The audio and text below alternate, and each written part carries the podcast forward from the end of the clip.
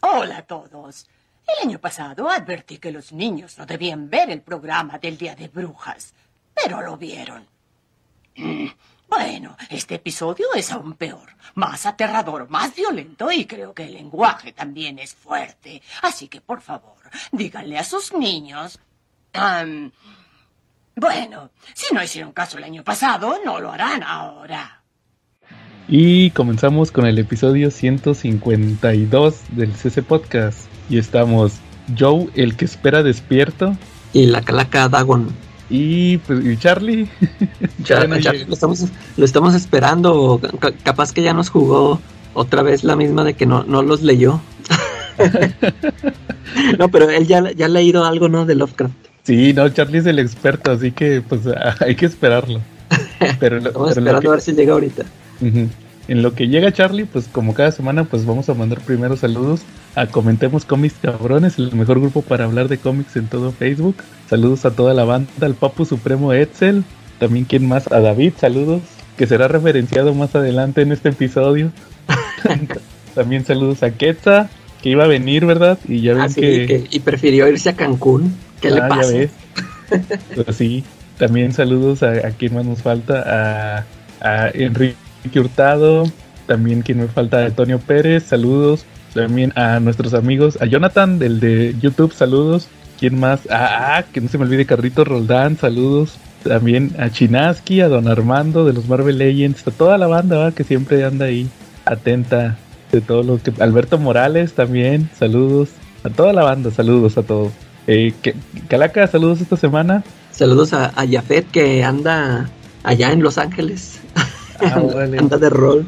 A, Jera, a, Diego, al Diego, a ver cuándo se da una vuelta. Él, él es bienvenido aquí a. podcast. Oye, que estaba escuchando el episodio de, de Red Hood. ¿Te acuerdas? Que vino Diego, saludos. Muy buen episodio. A, ver si hay, que programar el de Tree Jokers para que ve. O algún otro de Batman que venga. Hay mucho material. Oye, pues los saludos de Charlie, y también a los Silver Riders, a los Tortugos, a los del Applebee's, a los de El Mesón Gaucho. La, la Rico. La Rico. También, este, pues a todos, ¿verdad? todos la, a la hostes, que ya se me olvidó el nombre. ¿Cómo era? Era Rebeca. A mí no se me olvida. También saludos, te digo, al, Bebote, a los Silver Riders, a todos, va, a todos los que mandan saludos, Charlie. A lo mejor al rato llega y manda saludos. Oye, y también al, señor que no hizo su tarea cuando era niño. Estoy hablando de nada menos que Marshall Fisher. Saludos al, Papu Marshall. Sí, saludos, que tiene ahorita sus ventas, ¿ah? Ventas de mangas y ventas de... Sí, aquí, nos dejó encargado Charlie que diéramos el anuncio y visite la página, la mejor página de venta de cómics en, español, la mejor precio. Sí. Oye, por eso no vino, porque está leyendo todos los cómics que le manda Marshall por los comerciales, ¿va? Ya se le, eh, ya, se, ya se le juntaron, ya no. Por eso no, sí, por eso no llegó Charlie, pero bueno. Oye, Calaca, cochino español, ¿sí viste todo? No, pues viste lo que salió de Smash, lo que anunció. Estuvo interesante. Vi, a ver, ya. Pues de hecho, salió, por ejemplo, pues muy, muy ad hoc, porque la próxima semana sale Black Panther. Van a sacar un hardcover de Black Panther Ah, con la chavita esta, ¿no? Con la Shuri, sí. Fíjate que nos preguntaban que qué tal estaba ese cómic, la neta ni lo he leído. pero, pero lo escribió Reginald Hodling, el vato que escribió la otra, la otra historia de Black Panther, va, la de Romita. La de Romita, eh. Entonces, pues debe de estar más o menos en el mismo tono, tono así, ¿va? Y pues el chiste es que ya te están spoileando que la Shuri es la nueva Black Panther, ¿va? Sí. A ver si no salen con algo de que es la mamá o no sé. sí, sí, Sería un giro sorprendente, ¿va? Eh, aunque pues ya, ya se vio, ya se vio en, o sea, una imagen eh, de ella con el traje, ¿no? Como que no, se, me, se me hace que no sería la mamá, por el cuerpo como que sí se ve que es Sí, que es la chavita. No, y aparte es la decisión más lógica porque ella sí ha sido Black Panther en los cómics. Eh, sí, sí. Pero habrá que esperar. Oye, también fíjate que el, el, el de Batichica de Burnside, el Bad, Girl of Burnside. Ah, también. sí, sí. Ese, sí, me acuerdo que sí lo leí cuando en su tiempo, porque lo recomendaron mucho. Y sí se me hizo, está bueno, está bueno. Lo malo es que no Yo nada más leí ese arco. ¿Ah, neta? Sí, el primero y ya no supe, este, sí, sí, sí siguieron buenas las historias, pero, eh, pero ese primer arco sí, sí me gustó mucho. Sí, te digo, duró de hecho hasta el 52, justamente todo lo que duraron los nuevos 52, del 37 al 52. Eh, Ahí se le atravesó también lo de que Gordon era este, el ah, Batman. El, También ahí se le atravesó todo eso. Está interesante, ojalá ahí le continúe. No creo, ¿ah? Porque como que este nomás lo sacaron por lo que iba, iba a salir en la película. Sí, pues a ver qué pasa. Oye, también uno que no me esperaba, como ya acabó el Batman First State, ahora van a publicar el Sandman Universe Nightmare Country. Oye, pero ¿eso qué es? ¿Es una miniserie? Pues es lo que entendí, que es del Corinthian. De estas miniseries de Sandman Universe que salen de repente, va, que se les olvidan. Lo escribe Tinion. Ah, órale. Entonces, pues debe estar interesante. Sí, de terror, más o menos. También el Judgment Day, fíjate, ese no, ese ya lo veía venir, va, de Marvel. De ah, semanal, ¿verdad? Sí, el evento que está ahorita, que creo que van en el 5. Sí, y te digo que yo lo, o sea, yo nada más así lo ojé, pero es que te digo que no, o sea, como que pues todo lo que está pasando yo, yo ni cuento porque no, no he estado siguiendo las series y por eso no, como que no le agarro la onda o el sabor. Sí, yo no entendí muy bien, pero creo que ah, por ahí anda el abuelo de Thanos. Abuelo. sí, el abuelo que es como acá más poderoso. Es, es un Bill Darkseid ya bien, bien playo de playo. para que el, plagio completo. Sí, y, sale este que un celestial los está juzgando a toda la humanidad y no sé qué. Fíjate que nomás leí el número de Spider-Man de la serie regular que está ahí y sale que, que, al Peter se le aparece, o sea, como que el celestial se le aparece a todo el mundo en forma de, de alguien. Sí, ah, sí, sí y al Peter se le aparece en forma de, de Gwen Stacy. De Gwen, eh, sí, ese, ese, número también se lo, lo así rápido. Ya, a, la tía May se le aparece en forma del tío Ben. Eh. Sí, todo eso. Total que, pues habrá que esperar, va a ver qué onda con ese evento. A ver qué sale al final. Sí. Oye, también fíjate que salió el, anunciaron el, el, el Ben Reilly de Spider-Man que, que está ahorita en Estados Unidos. Es una miniserie. Pero eh, esa es la que salió, salía en paralelo con lo de Nick Spencer. Ah, no, digo, después de Nick Spencer. De lo de Beyond. Lo de Beyond, ¿verdad? Pero apenas ahorita me estoy, me estoy enterando que es como historias del pasado. Sí, es que como lo en eso de Beyond, ya ves que lo, lo ponen, lo están ahí como que patrocinando y como que te dan la historia de que cómo llegó a eso, ¿verdad? Eh, pues de hecho aquí dice que son historias que pasan, se supone que en los noventas. Ah, sí. Es como, como, de hecho, la publicidad dice que es que la, misma fórmula que el, que el symbiote Spider-Man. Ah, ya, ya. ¿Te acuerdas que ese cómic eran, se supone que eran historias que estaban ocurriendo cuando el Peter tenía el symbiote? Igual, aquí también lo mismo. Pues, pues, pues yo creo que a, los fans de Ben Reilly, pues les va a caer bien este. Y también, fíjate, el otro que salieron, el Doctor Strange, el volumen más nuevo donde está muerto que, el, que el, hechicero supremo es la esposa de Strange Clea, que es la que fue Charlize Theron va al final de la película. Sí. Ella lo, me acuerdo que ojé los primeros números y ella trata, lo primero que hace es tratarlo de revivir con Wong, Wong y ella. Oye, pero o sea que sí duró muerto, pues porque yo supe de la, salió una miniserie, ¿no? Que así se llamaba, La muerte de Doctor Strange. Sí. Y, oye, pero yo había entendido como que se moría y como yo como que me quedé con la idea de que había revivido ahí al final. O sea, no. Pues, no, sí se murió, pero ya revivió. no duró ni seis meses, yo creo. ah, pero quién sabe, o sea, lo revivieron por la película. Pues, pero quién sabe, ahí, sigue ese título también de, de, Strange. Y pues fue lo poquito que salió, va, que anunciaron para la quincena. Este, igual te digo, no he leído ni siquiera los de la quincena pasada, va, el de la, el de Daredevil y todo eso. Yo creo que hasta la próxima semana los platico. Pero fíjate que sí leí uno chido que me gustó. Fíjate que está curioso de comentar en, español. Leí el de King Conan. Es de, de, Jason Aaron. Jason ¿Esa, qué fue? ¿Es, ¿Es, una miniserie de 12 números? No, son, fueron cuatro. Fueron cuatro. Ah, es que haz de cuenta que ahí, te va lo curioso. Cuando Marvel obtiene los derechos de Conan, hace unos que lo recuperó más bien hace unos años como 3, 4 años yo creo. Eh, pone a Jason Aaron, va, pues porque era su escritor más importante en aquel entonces, va.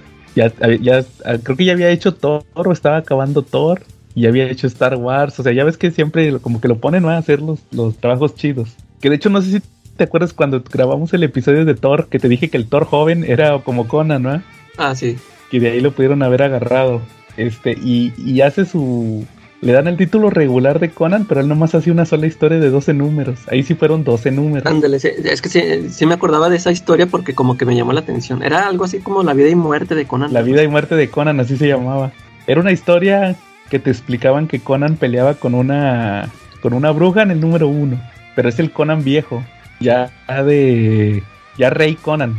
Y, y, y ya según que, que a la bruja esa se la había topado cuando estaba joven. Y total que los, todos los números son como veces que se iba a morir Conan, y, pero te dan a entender que ahí como que la bruja estuvo detrás de todo. Por eso al final llega y ya se la tiene el enfrentamiento final.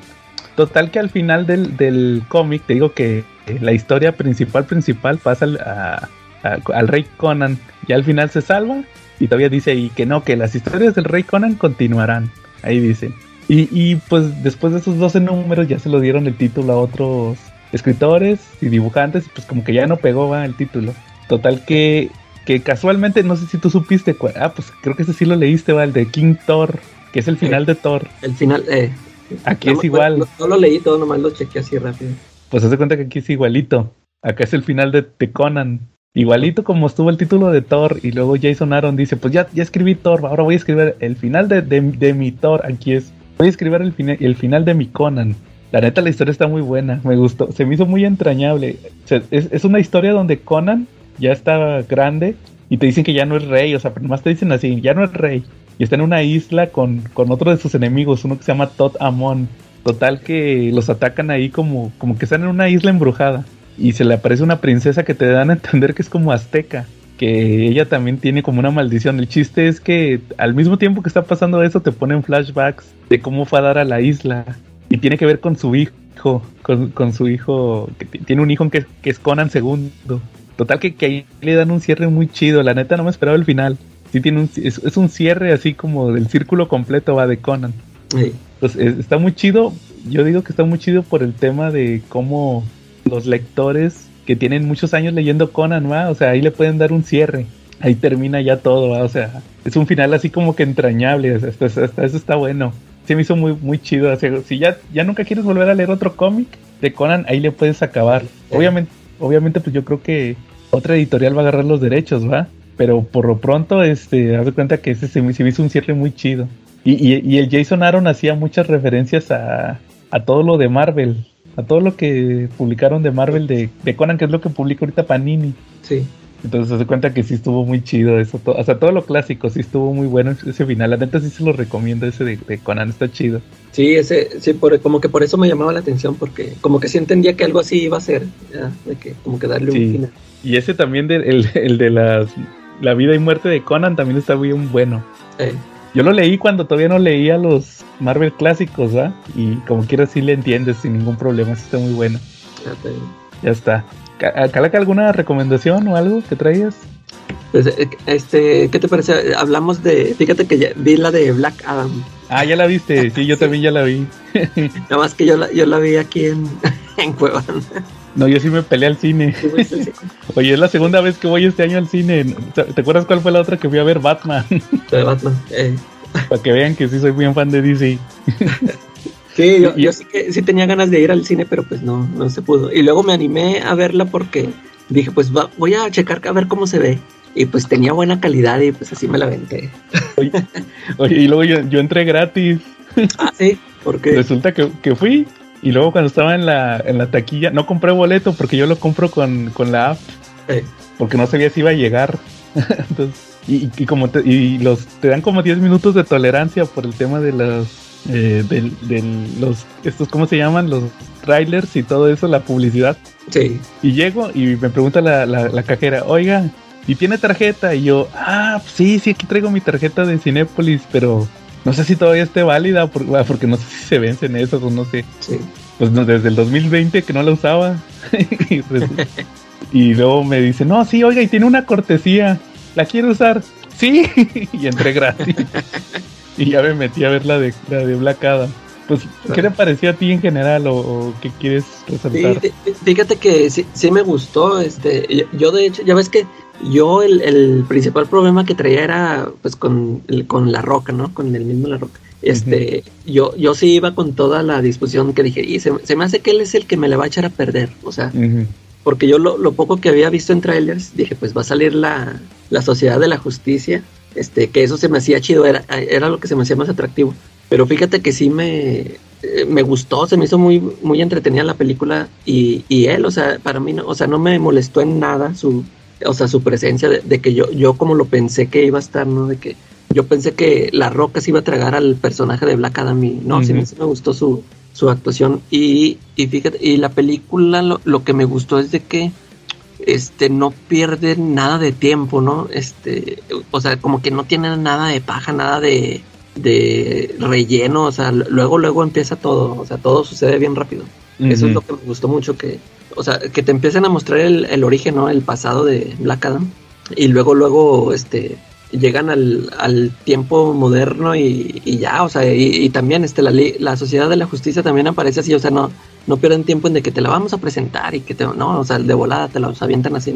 Y, y fíjate que también este, lo de Hawkman, que a mí me molestó mucho que lo, que lo hicieran negro, porque yo dije, ah, pues es que de, de, por sí, este, o sea, no, no sé por qué lo, se atrevieron a hacerlo si ya acá en Marvel ya habían hecho al Falcon o sea, eh, lo iban a, o sea, yo por, yo por sí lo, iba a estar así comparando, ¿no? Dije, pues acá ya salió un cuate también con alas y un negrito. Y, pero aquí me fijé como que aquí en lugar de que ellos, este, eh, como que en lugar de querer compararlo con Falcon, como ellos, a mí se me figuró como que ellos lo quisieron comparar con Black Panther. ¿A ti no te pasó eso? Porque, a, Hawkman, sí, con lo de la tecnología y todo. o sea, todo eso, porque yo, yo no conozco mucho de Hawkman, pero lo que yo he leído nunca he visto que saque toda esa, que tenga toda esa tecnología. No, pero es que si te fijas, la chavita decía, oye, ¿y a poco el avión está hecho de End Metal? Sí. Que se supone que es el metal este que, usan los tanagarianos y los, bueno, en el caso de Hawkman, de Carter Hall. Bueno, es que al final ya todo te lo enlazan con los tanagarianos, ¿va? Pero el Hawkman, que es este príncipe egipcio, se supone que ese metal les daba sus poderes, las alas y todas las armas. Ándale, sí, o sea, yo sí sabía que esas cosas, las alas y el mazo que trae, era de ese, de ese material. Sí. Pero, o sea, yo nunca había visto eso de que, ay, que tengo mi navecita acá y que junto... Sí, no, eso no lo tiene. O sea, todo eso sí de que él, él, estaba ahí en las pantallas y que vamos y que, o sea, todo eso sí, sí lo vi así como que dije, esto es como que lo que hicieron, como que, como que dijeron, pues ya no tienen Black Panther allá. Vamos a hacerle su nueva versión. Pues es, bueno, fíjate, yo jugándole al abogado del diablo, ahora, ahora yo voy a ser el malo aquí. Fíjate que a, mí sí, sí, sí le vi, de, sí me gustó mucho, pero sí le vi detallitos, como por ejemplo, eso que decías que, que se va, que no pierde el tiempo. Como que sí le faltaron unas explicaciones, porque ya ves que te pasan lo del origen de al principio, ¿va? Sí. Lo de la corona y todo eso. Y luego yo empecé a sospechar cuando vi que al papá no se le veía la cara. Y dije, ah, aquí, como que algo no me cuadra aquí con el papá. Y luego, este, al papá del, del elegido, ¿ah? ah, bueno, fíjate que al principio, en una de, eh, al principio, con eso de que no se le ve la cara, eh, pero hay un momento como que sí se le ve de perfil que, eh, que es él. Yo, yo luego, luego ahí sí me di cuenta, dije, este es, este es el papá. Ahí sí me di cuenta, porque como que al principio sí te lo, te lo quisieron esconder, pero como que sí se le distingue la cara a The Rock. Sí, y, luego resulta que pasan todo eso de la de que se destruyó el castillo y todo eso. Y luego ya te pasan que, que el presente y que la ciudad la controla Intergang y que son puros mercenarios. Y luego te pasan la historia del chavito, ¿va? Y, y luego de repente a la mamá nunca te dicen que es la mamá. Entendí que el chavito nomás iba pasando. Y fue coincidencia, sí.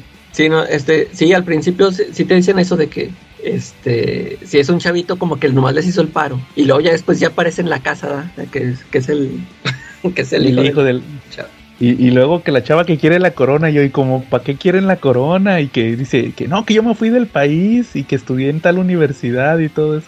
Y, y luego, entonces, ¿por qué regresaste y tienes el huerco aquí? o sea, eso sí, eso sí no me gustó tanto. Total que luego lo que, todo hasta eso todo bien. Y luego lo que decías de, de The Rock, que dices que se, pensabas que se iba a tragar a Black Adam. Yo creo que sí, de repente sí se lo tragó porque ya ves que eso del chavito de, de que di, que el hombre de negro te envió. y ya ves que de repente se le olvida al vato y... Ah, sí, y, que va el vato cayendo y dile que el hombre de negro te envió. Ah, o sea, yo no me imagino a Black Adam de los cómics eh, haciendo eso. Y haciendo esos chistes, sí, sí, no. O sea, obviamente su versión, ¿va? pero yo no me, yo me lo, yo no me lo imaginaba haciendo eso, o sea, ahí sí. Fuera de eso. Sí, de, plano sí está, pues eso, con lo que le cambiaron el, el origen. Pues y eso de convertirlo en antihéroe luego, luego, porque acá en DC ya, ya, lo, ya lo volvieron, pero pues tuvo mucho, estuvo mucho tiempo como villano, villano. Sí. Y, y, y, aquí, aunque sí lo, lo muestran que mata y, o sea, le vale que se muera la gente, este, pues sí terminan, o sea, poniendo poniéndolo así como antihéroe para que eh, eh, hacer eso, ¿no? De que te caiga bien, no sé. Sí, o sea, eso sí. Y luego la, Sociedad de la Justicia, fíjate que a mí me gustaron todos los personajes. El Doctor Fate, Doctor Fate muy bien, con Pierce Brosnan. Sí, el único detalle que no me gustó fue el casco, que no tiene ojos. Ya ves que al, al, mero final le brillan los ojillos. Sí. Eh, pero fuera de eso, no, como que no me cuadraba el casco así sin ojos. Eh, Hawkman se me hizo bien, como dices, Yo pienso que lo metieron así porque para justificar que, fueran globales. Es que como que les faltó desarrollar un poco a Hawkman del tema de que eh, tú no viste cómo desarrollaron a, a Hawkgirl en, en, Metal, creo que fue en Metal, que ella ya ella tenía toda la experiencia de todas sus vidas y tenía un chorro de recursos y todo eso. Ahí, en, en, Metal, sí, es en, en la Dark Knights Metal que tenía su agencia de, de los Black Hawks y todo eso. O sea, y era una super espía porque tenía un chorro de información y contactos de todas sus vidas. Fíjate, eso no me acuerdo. ¿Y eso pasó en la miniserie principal? En la miniserie, en la miniserie sí, de, de, metal. De metal eh, entonces no me acuerdo. Y este. Sí, que es la Kendra, la versión de, de Hawkgirl, que es negra, la, la Kendra. Ah, Oye, y es que de, hecho aquí, aquí, sí mencionan que es Tanagariano. No, es que esta es la versión. No, es que se supone que como es Carter Hall, es la versión que es príncipe egipcio, que reencarna. Eh. Por, eso a mí no me molesta que sea negro. porque, porque originalmente era egipcio. Entonces puede reencarnar en un morenazo. Entonces, a mí no me afectó el Hawkman. Y hasta eso creo que sí estuvo chido el personaje. Como dices, creo que sí el único detallito es eso de que fuera el Black Panther, ¿va? Con la tecnología y todo. Sí, o sea, porque de hecho, o sea, cuando salía así sin la máscara, o sea, sin traje, de todos modos sí, este, me caía bien e imponía, o sea, porque es el, es el problema que tengo con el Falcon, que a diferencia de él, por ejemplo, cuando veo a Falcon sin, sin uniforme, para mí es un, una persona cualquiera. Y, y este cuate sí se me hacía, o sea, tenía así como la misma presencia del, este, Chadwick Boseman, o sea, también igual, cuando andaba también sin el traje, o sea, si, si lo veías acá de que este cuate es, es canijo, ¿no? Oye, si ya no vuelve a salir Hawkman, que lo agarren para Black Panther. ¿Te imaginas? Eso hubiera estado bueno. Ya ves que decía Diego, va, que pues recastéalo, no pasa nada. Sí. Oye, bueno, sí. Y, luego la, la, chavita, muy bien. Que si es un personaje de la Sociedad de la Justicia, sí existe. Ella, ella yo no lo, ella no la conozco, fíjate. No la, pues. No, ni yo, pero que es supuestamente como que nieta de Black Tornado, digo, Retornado. Ah, ok. Entonces, este, dije, ah, pues está bien, ya está, está guapa, fíjate, hasta se, me hizo guapa. Y el, y el Atom Smash, estuvo chido, chistoso. Entonces, este, fuera de eso, no, se me hizo chida la película y ah, todo lo yo, yo, creo que lo más flojo es el villano final, ¿no? Ah, sí, que que, que, yo descubrí hace poco que sí salió en los es un villano de Black de Shazam.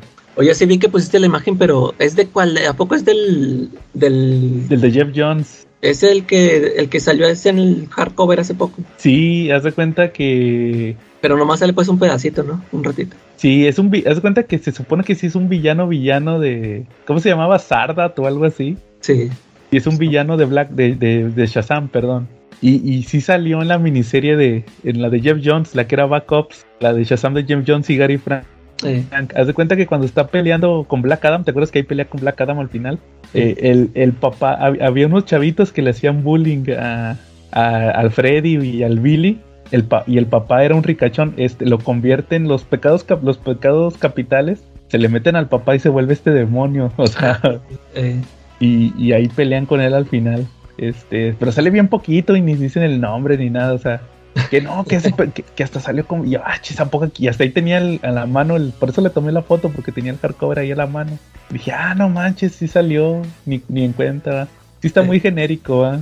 Sí, sí, ándale, o sea, estuvo más chida toda la, o sea, todo el, otro rollo que traían esos cuates. Y, y, y, te digo, yo sospechaba lo del, lo del giro, porque así pasó también en el de Jeff Jones. Al mero final le dice el, el Billy que, ah, es que tú no eres el elegido, ah, tú eres este, le explica la historia, va, de que el, que el elegido era el sobrino de, de, Ted, de Ted Adam, no el, ah, que ahí sí lo mató para quitarle los poderes.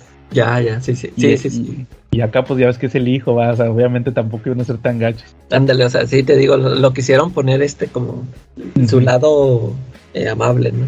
Sí, y pues ya ves el mero final, ¿qué te pareció la escena post créditos?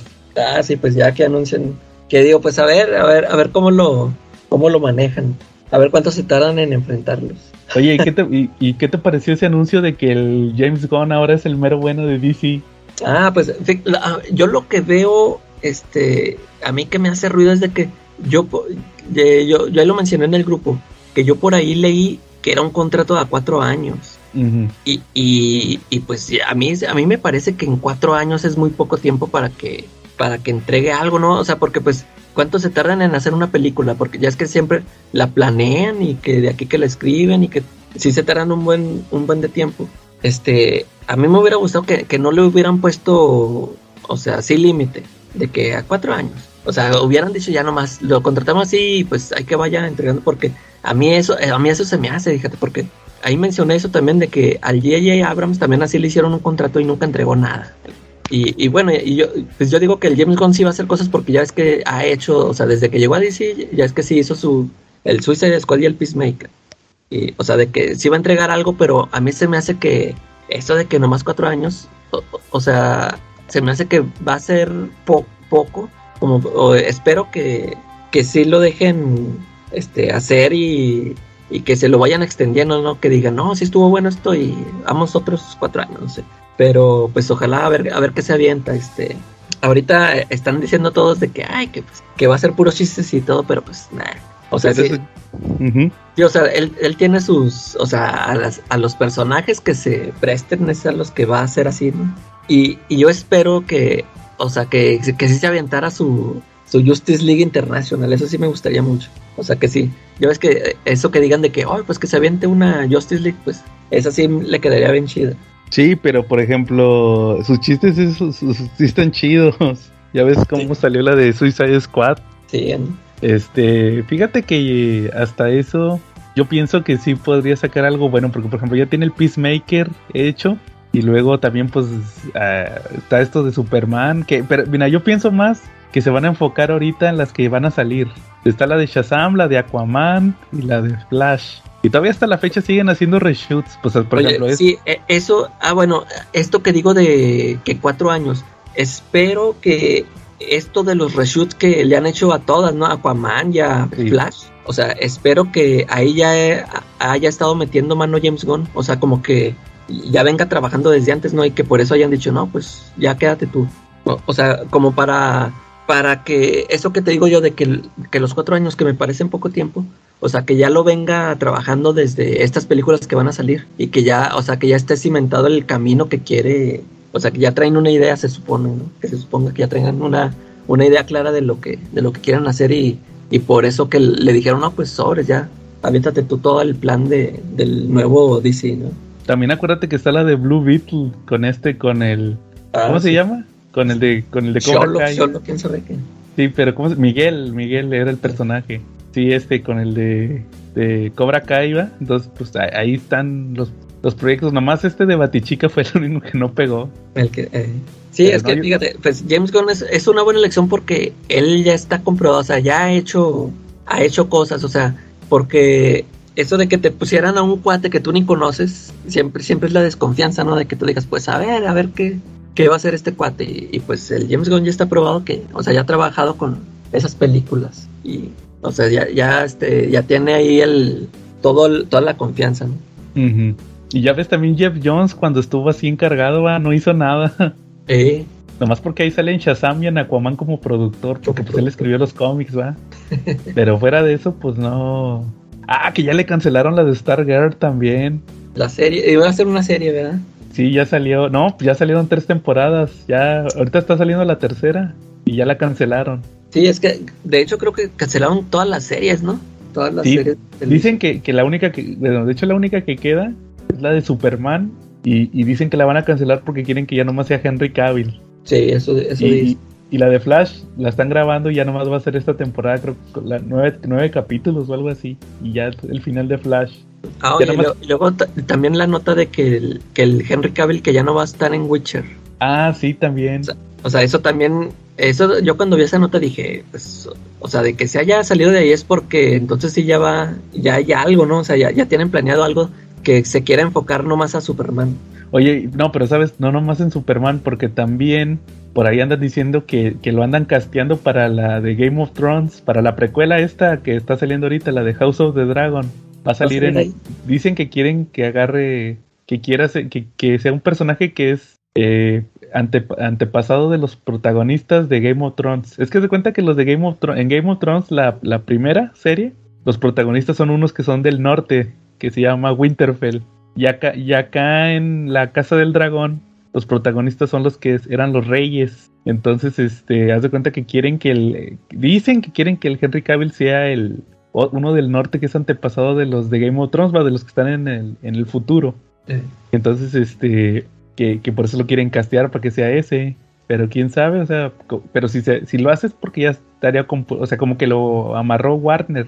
Sí. Entonces, este, Ándale, sí, como que ya ahora sí ya le ofrecieron un buen contrato. ahí No, pues. Acá ya es Superman, ya es Game of Thrones, ya es todo eh. esto. Yo creo que así le harían. Pero quién sabe, o sea, habrá que esperar, ¿va? Todo eso de, Superman. Va muy bien. Oye, fíjate que, que no ha llegado Charlie, pero le quería recomendar una serie. Fíjate que ahorita que, no grabamos, que estuvimos dos semanas sin grabar, me estuve chutando una serie en el HBO Max. La de. ¿te, acuerdas que cuando vimos. ¿Cuál vimos? Este. Ah, la de. La aldea. Que, dijo el Charlie que parecía capítulo de Scooby-Doo. me, me, ofendí. Dije, pues le voy a demostrar aquí a Charlie que si hay una serie chida de Scooby-Doo. Es, es, una que subieron en, en, el. La subieron hace poquito en el HBO Max. Se llama. Eh, bueno, aquí le pusieron Scooby-Doo Misterios S.A. Así le pusieron Misterios S.A. Que, que, que ¿Es reciente? Es del 2010 o 2011. 2011. Fíjate que esa serie. Eh, lo que estuvo curioso de Scooby-Doo Misterios S.A. Es que cuando salió, haz de cuenta que es una serie continua. Dura 52 capítulos.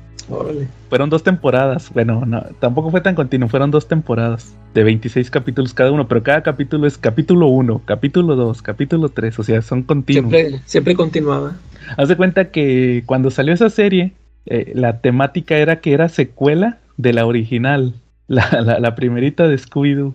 De hecho, como que te tratan de dar a entender que la primera serie pasó una vez que, todo estaba, que todos estos chavos estaban de vacaciones de la escuela. Entonces ya regresan al, al pueblo y ya están en su último año de escuela. Y ya se cuenta que de hecho, como que, ellos viven en un pueblo, que es el pueblo más, em, ahí, de hecho ahí dice, el pueblo más embrujado de todo Estados Unidos.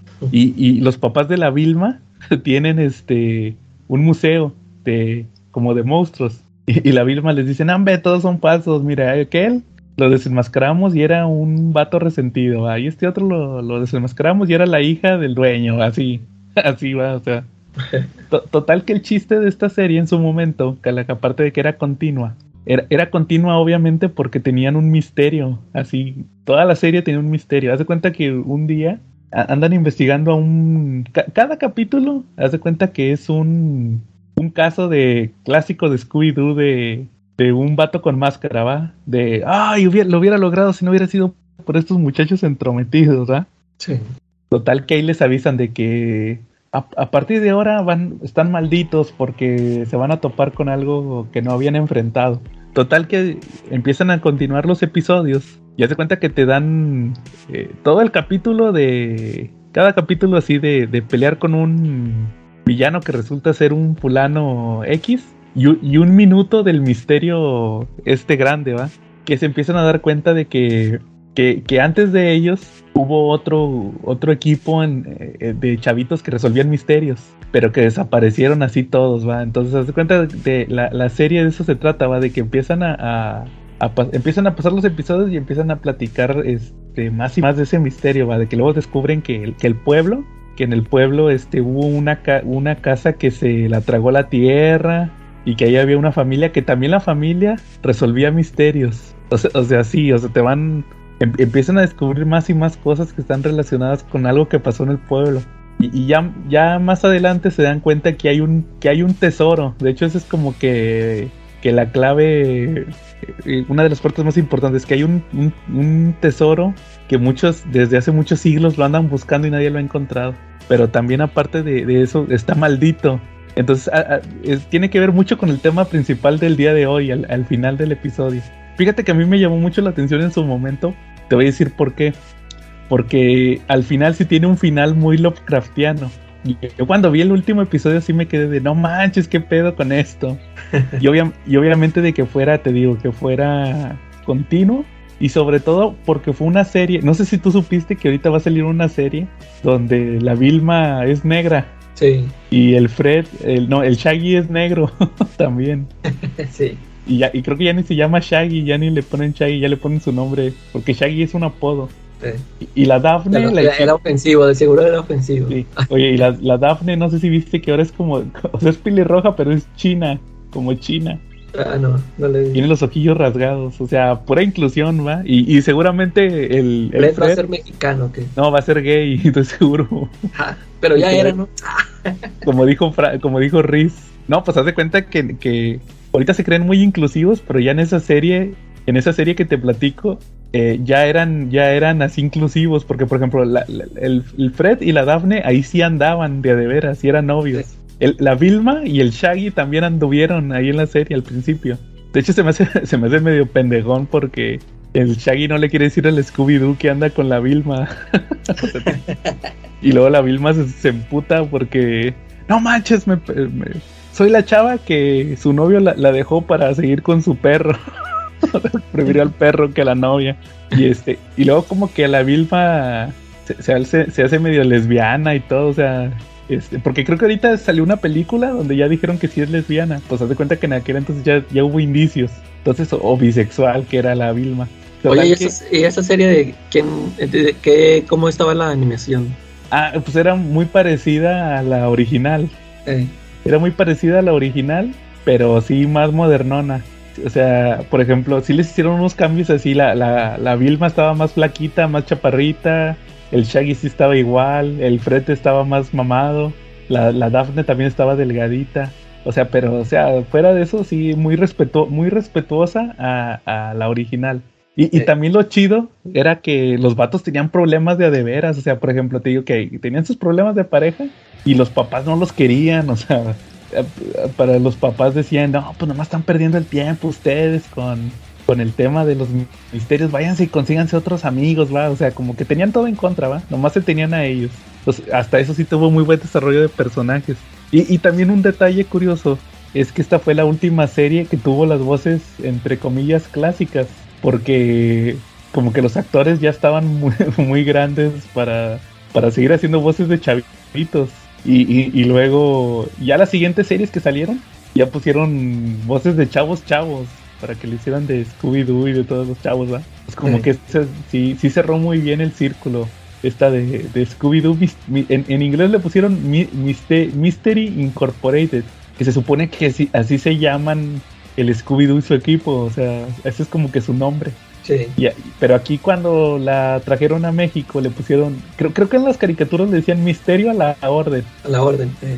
Y acá como que la cagaron al momento de que se les olvidó de que, eh, pero la, la- como que la traducción oficial que siempre hemos usado es Misterio a la Orden. Y le pusieron Misterios S.A. o sea, ah, oye, y esa serie es la donde te dije que salía el Fabulman Dark Knight Returns. Volví Ah, a ver sí. ese episodio. Ahí sale, sí. Es esa serie. Pues sí está muy chida porque sí es como lo, Lovecraftiana. Y sí está muy chido el misterio eh, que se avientan los, todos los capítulos. O sea, te digo que es, es- tiene la- las dos partes. La, la del misterio de cada episodio del vato que no que usa máscara. Y, y el misterio grande va que tienes toda la temporada viendo a ver qué onda. Sí está muy chido el, el final. Y, y- y- y cierra todo. O sea, hasta eso es una historia completa. Sí está muy buena. Ahí para Charlie va cuando escuche esto, va, de que vea que, que sí está chido la de Scooby-Doo. Va, muy bien. ¿Algún otro calacao? ¿Cómo ves si pasamos al tema principal de esta semana? Oye, nada más te quería preguntar, ¿si, si terminaste de ver las de la, de la serie de Guillermo del Toro? Ah, nomás vi uno. Ah, ¿Es sí, el primero? vino vi el, el David, saludos a David, por eso te dije que iba a ser muy mencionado en este episodio. Me preguntó lo mismo y le dije, no, fíjate que no me llama la atención. Y luego me dijo, chútate el tercer episodio, el de la autopsia. Y dije, ah, bueno, lo bajé, va. y como te decía, me llamó mucho la atención primero que Guillermo del Toro está bien marrano y no puede caminar. Oye, a todo mundo le he dicho que está a nada de un infarto. Eh, ¿y Sí, sí, sí. Oye, no, hasta no podía ni hablar de lo bofeado que estaba y eso que nomás que caminó como tres, como tres pagos. ¿Tú sí, ¿Tú sí viste todos los episodios? Sí, ya los acabé de ver. ¿Y qué te pareció? Pero, no, fíjate que empieza bien y se desinfla. ¿Sí? Este, a mí, ese a mí, de hecho, los, los primeros tres son los que más me gustan. Ajá. Y luego ya los otros este, están más flojillos. Hay por ahí uno, el penúltimo también me gustó mucho. Pero sí, este, es que de hecho los primeros dos eh, son los que, es que eh, esos es- tienen un horror más así, este, de... Ya, ya has de cuenta que yo decía que muy Lovecraftiano porque salía un monstruo, en el primero sale un monstruo al final, así, así con, con, con tentáculos y todo esto, ¿no? Este, y él es el que, ¿sí lo viste pues el de la autopsia? Sí. Este, ese, ese yo lo sentí más como un episodio de los expedientes X. Ajá. E- Ese tipo de, de historia, ¿no? Porque los otros sí se me hacían un, como otro tipo de horror. Sí. Este, pero fíjate, sí, este, te digo, esos dos primeros se me, se me hicieron entretenidos, buenos, este, que, que de hecho yo sí mencioné que al principio como que empieza esas historias como que lentas, o sea, podrías decir tú que lentas de que no está pasando nada, pero pues es que te están presentando los personajes y ya este, cuando ya empieza a pasar la, lo chido, este, eso me parece muy bueno, ya cuando empiezan a salir los monstruos, ¿no? Este, y, y pues sí, este del de la autopsia sí se me hizo muy chido porque te digo, a mí, a mí me, yo sentí como si estaba viendo un episodio de los expedientes. Fíjate que hasta eso sí es medio Love, sí es Lovecraftiano, eso de que hubiera caído del espacio en la lluvia de meteoritos. Ah, pues es que, bueno, sí, pues es que ahorita, como, como yo nada más he leído el de Lovecraft, esto que, esto que Sí. ahorita vamos a comentar. Sí, sí, Sí. no, también Lovecraft es espacial, también que vengan del que caigan así, es como la de ¿te acuerdas de Creep Show? Sí, La película, la de El horror que cayó del cielo, me parece que es la de la de eh, es hay una historia que se llama de Lovecraft de la del horror que Ah, cayó del cielo, la de Sí. la granja maldita. Eso, o sea, cayó del espacio, es igual que esto, haz de cuenta. Entonces, Eh. Yo creo que sí es muy Lovecraftiano ese ese ese episodio de la autopsia, sí está muy chido, me, me gustó igual. Oye, pero todos los- todos son así, que llega Guillermo del Toro y te recomienda sí. en todos los presenta. Oye, y dice del director fulano, ¿ah? Sí, Yo, yo siento que, que, que la hizo más que nada como que para darle, eh, no publicidad, como que darle vitrina o darle espacio de... Sí, o sea que, mira, este director va a hacer esto, así como yo, ¿va? O sea, como que para dar una oportunidad. Y, y fíjate que cuando la anunciaron esta serie, yo pensé que todas las historias iban a ser de él. Sí, O, o, o que es más pues, de hecho él no dirige ninguno este yo este hasta dije no pues a lo mejor este desde el anuncio sí mencionaba a todos estos directores pero ya hasta que ahorita que la vi ya me fijé que no dirigía ni no dirigió ninguno él nada más escribió dos, dos capítulos Ajá. el primero que ese sí me gustó mucho y el último que eh, este no es malo pero está así muy ¿Cómo te diré? Muy sentimental. Eh, no, o sea, no sé, por ejemplo, eh, ¿tú sí viste la película de La forma del agua? Sí, claro. Este, fíjate, yo, yo no la he visto, eh, Ajá. pero y este, yo como que entendí, y, y se me hace que por eso también ya después ya no quise verla, porque como que entendí como que le da más, eh, en sí en ser de, ter- de horror o no sé, eh, que tenga referencias a Lovecraft con esto de los hombres peces, como que yo por el- los trailers o lo que estuve viendo es de que, como no sé si le da más importancia a la relación, ¿no? O sea, de... Sí. Y, y como que pues eso dije, ay, o sea, como que, eh, como que, no sé si buscando el Oscar, o sea, es- tratar de dar esa historia, pero también la última historia también está así muy, este, así ese tipo de que es una es una pareja que trae broncas y como que toda la historia, o sea, tiene más elementos de eso de estar viendo las broncas que trae la pareja y cómo lo van a solucionar, que a que se supone que son este historias de horror, ¿no? Y, pero sí, este, te digo, hay, hay varias, varias historias que sí me, esas que me gustaron. Y, otras, por ejemplo, hay unas que sí te dice, este está basado en una historia corta de Lovecraft. Que por cierto, ahí, ah, no le mandé saludos a Emanuel. Este, él se estuvo quejando que, que, que él, por ejemplo, que él sí leyó este, esas historias de Lovecraft y que a él no le gustaron esas adaptaciones que hicieron. Que pues yo no, yo no tengo idea porque pues ni las he leído, pero y, y sí, de hecho esas historias no se me hicieron así tan, tan buenas, ¿no? Para mí no fueron de las, de las buenas. Ahí, la que te digo, la que, la penúltima historia, es, se me hizo muy loca, muy este de... ¿Te acuerdas que hace poco que había comentado que había visto esta serie de Twin Peaks de David Lynch? Sí. Eh, que está así muy, muy loca, así. Haz de cuenta que así se me hizo ese, ese episodio, por eso me gustó ese. Está así muy raro.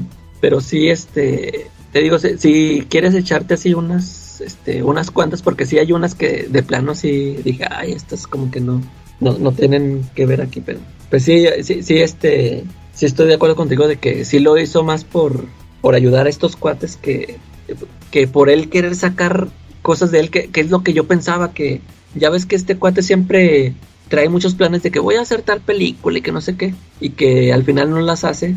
Este, ya ves que él iba a hacer una de Lovecraft, ¿no? De las Sí, decían, de las montañas de la locura, dicen.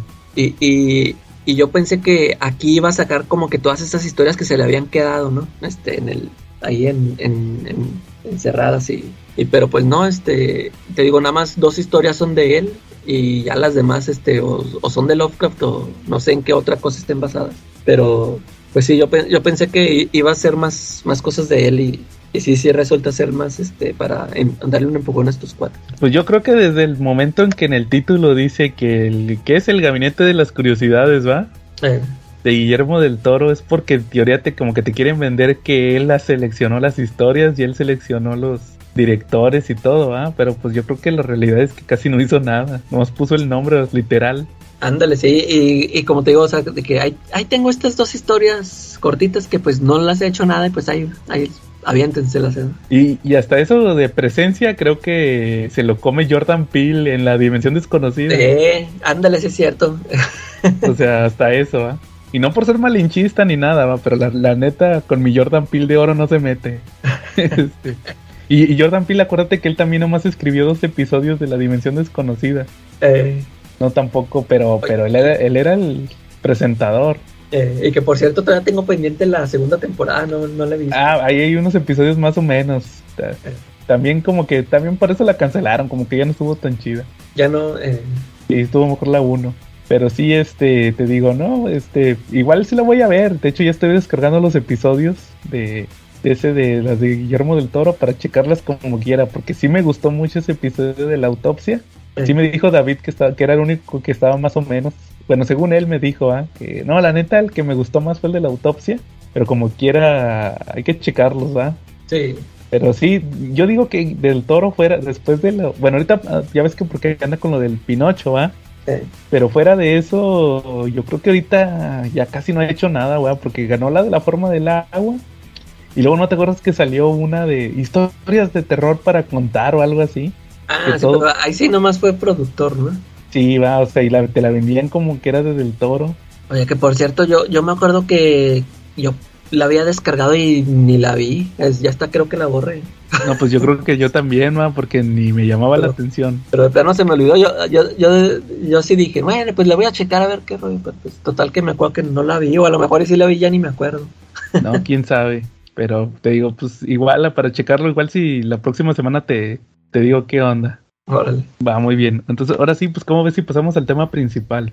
ya está. Y, ay, que por cierto, quiero iniciar diciéndole, este, diciendo que por ahí tuvimos a un mamalord, el, el Marshall, que, no- que nos estuvo criticando que porque que, que tuvimos que estar leyendo para prepararnos para lo que íbamos a hablar, que se supone que, que ya lo conocíamos y no sé qué. Pues quiero decirle que nosotros cuando hicimos este, cuando decidimos hacer este programa, no fue porque nos sintiéramos los todos los expertos y que queremos venir a darles cátedras, ¿no? O sea, nosotros nos conocimos en un grupo de cómics donde todos comentábamos este algún cómic que habíamos leído y ahí lo comentábamos todos, le dábamos nuestra opinión y, y pues nosotros este este quisimos no, no- nosotros ya después ya que ya no estuvimos en ese grupo y quisimos seguir este compartiendo opiniones, ¿no? Y ya Sí, pues claro. lo decidimos hacer aquí en, en un podcast. O sea, esto, esto no lo hacemos porque nos, nos creemos los, los más este, expertos o, o porque queremos enseñarles a los demás. Lo hacemos porque qu- queremos seguir platicando entre nosotros, ¿no? Y ya. pues, Exactamente. lo yo siempre lo he visto así. A ver quiere escuchar. De hecho, yo siempre lo he visto así, de que no es para que, ah, voy a hacer que todo el mundo sepa que mi opinión y que soy un chingón. Y no, la neta es una plática y, y, la neta yo disfruto mucho en cada episodio. Por eso los vuelvo a escuchar, te digo que, que volví a escuchar el de, el de Red Hood y estar escuchando sus opiniones, que, que está bien chido. De hecho, fíjate, ese cómic de Red Hood, vuelvo a insistir, lo dije en el episodio. A mí no me gustaba tanto, pero ya cuando lo platicamos se me hizo muy chido la plática. Hasta, hasta ya, cuando tienes otro punto de vista y ya, dices, ah, órale, a ver, voy a releerlo, a ver, y, ya agarras otro. Y, yo espero también, Calaca, que toda la gente que nos escucha, pues piense lo mismo, ¿verdad? O sea, de que no nos escuchan porque, no creo que nadie nos escuche porque diga, ah, voy a escuchar al, al Joe y a la Calaca, que son los expertos, los historiadores del cómic. No, dice yo. Yo quiero creer que los que nos escuchan es porque dicen, oye, mira, van a platicar este tema, se va a poner chido, que nos que sientan que somos otros compañeros comiqueros, ¿va? y que les gusta saber su opinión y por eso siempre les pedimos que nos comenten, ¿va? y que todo y, siempre que nos comentan siempre les, les regresamos el comentario, ¿va? porque también nos interesa su opinión, ¿verdad? Sí. Y de todos los que nos han todos los que han venido, el Quetza, que es de nuestros invitados de lujo, Jen también que va a venir próximamente. Los dos van a venir próximamente. Este, ¿quién más ha venido? Chinaski también cuando nos acompaña, nos ha acompañado. Diego también en el episodio de Red Hood, que te, como decías, ya lo estamos esperando para otro de Batman, que salga otro de Batman. Y, hasta en marcha. en marcha la vería. Sí, también es importante su opinión, ¿va? Entonces también no es por porque andemos de mamalors. Y, y eso de que la tarea, ¿va? Que se enojó que, ah, que, pues sí, así graban su podcast es porque, como dijo que, porque les gusta, no porque sea una obligación. o sea, pero también nos preparamos. Ándale, es que eh, este Marshall eh, es muy fan de esto, de estos, de estos de los del copulto, que ellos sí son mamalón, que, que por ejemplo ellos sí se sienten expertos y no, nosotros si, este, si vamos a hablar de un tema, siempre va a haber algo que no hemos leído. Y, nosotros no vamos a andar con que no, no, yo soy experto, no, o sea, aquí muchas veces hemos hablado de un tema que alguno de nosotros no ha leído algo y, y lo hacemos, ¿verdad? Para, para dar nuestra opinión, no porque porque no este porque sea obligación ni nada pues, y, por ejemplo ¿te acuerdas que dije que el Charlie como el Charlie que no no leyó Astro City no leyó y hasta él le dio risa ¿va? y dijo y acuérdate que tampoco mira Calmán no sabía ni cómo se escribía sí, o sea que aquí no, ni modo que vayamos a correr a la gente porque no ha leído algo que nos que nosotros sí conocemos o algo exactamente por ejemplo ahorita yo yo no había leído nada de Lovecraft yo, sí conocí y sí sabía que existía, pero nunca había leído nada de él. Y pues este me tocó leerlo y pues me gustó. Y ahorita vamos a hablar. Sí, y, ahorita, y ahorita vamos a platicar. Bueno, el, chiste del episodio de esta semana es que es Lovecraft, por fin Lovecraft parte 1.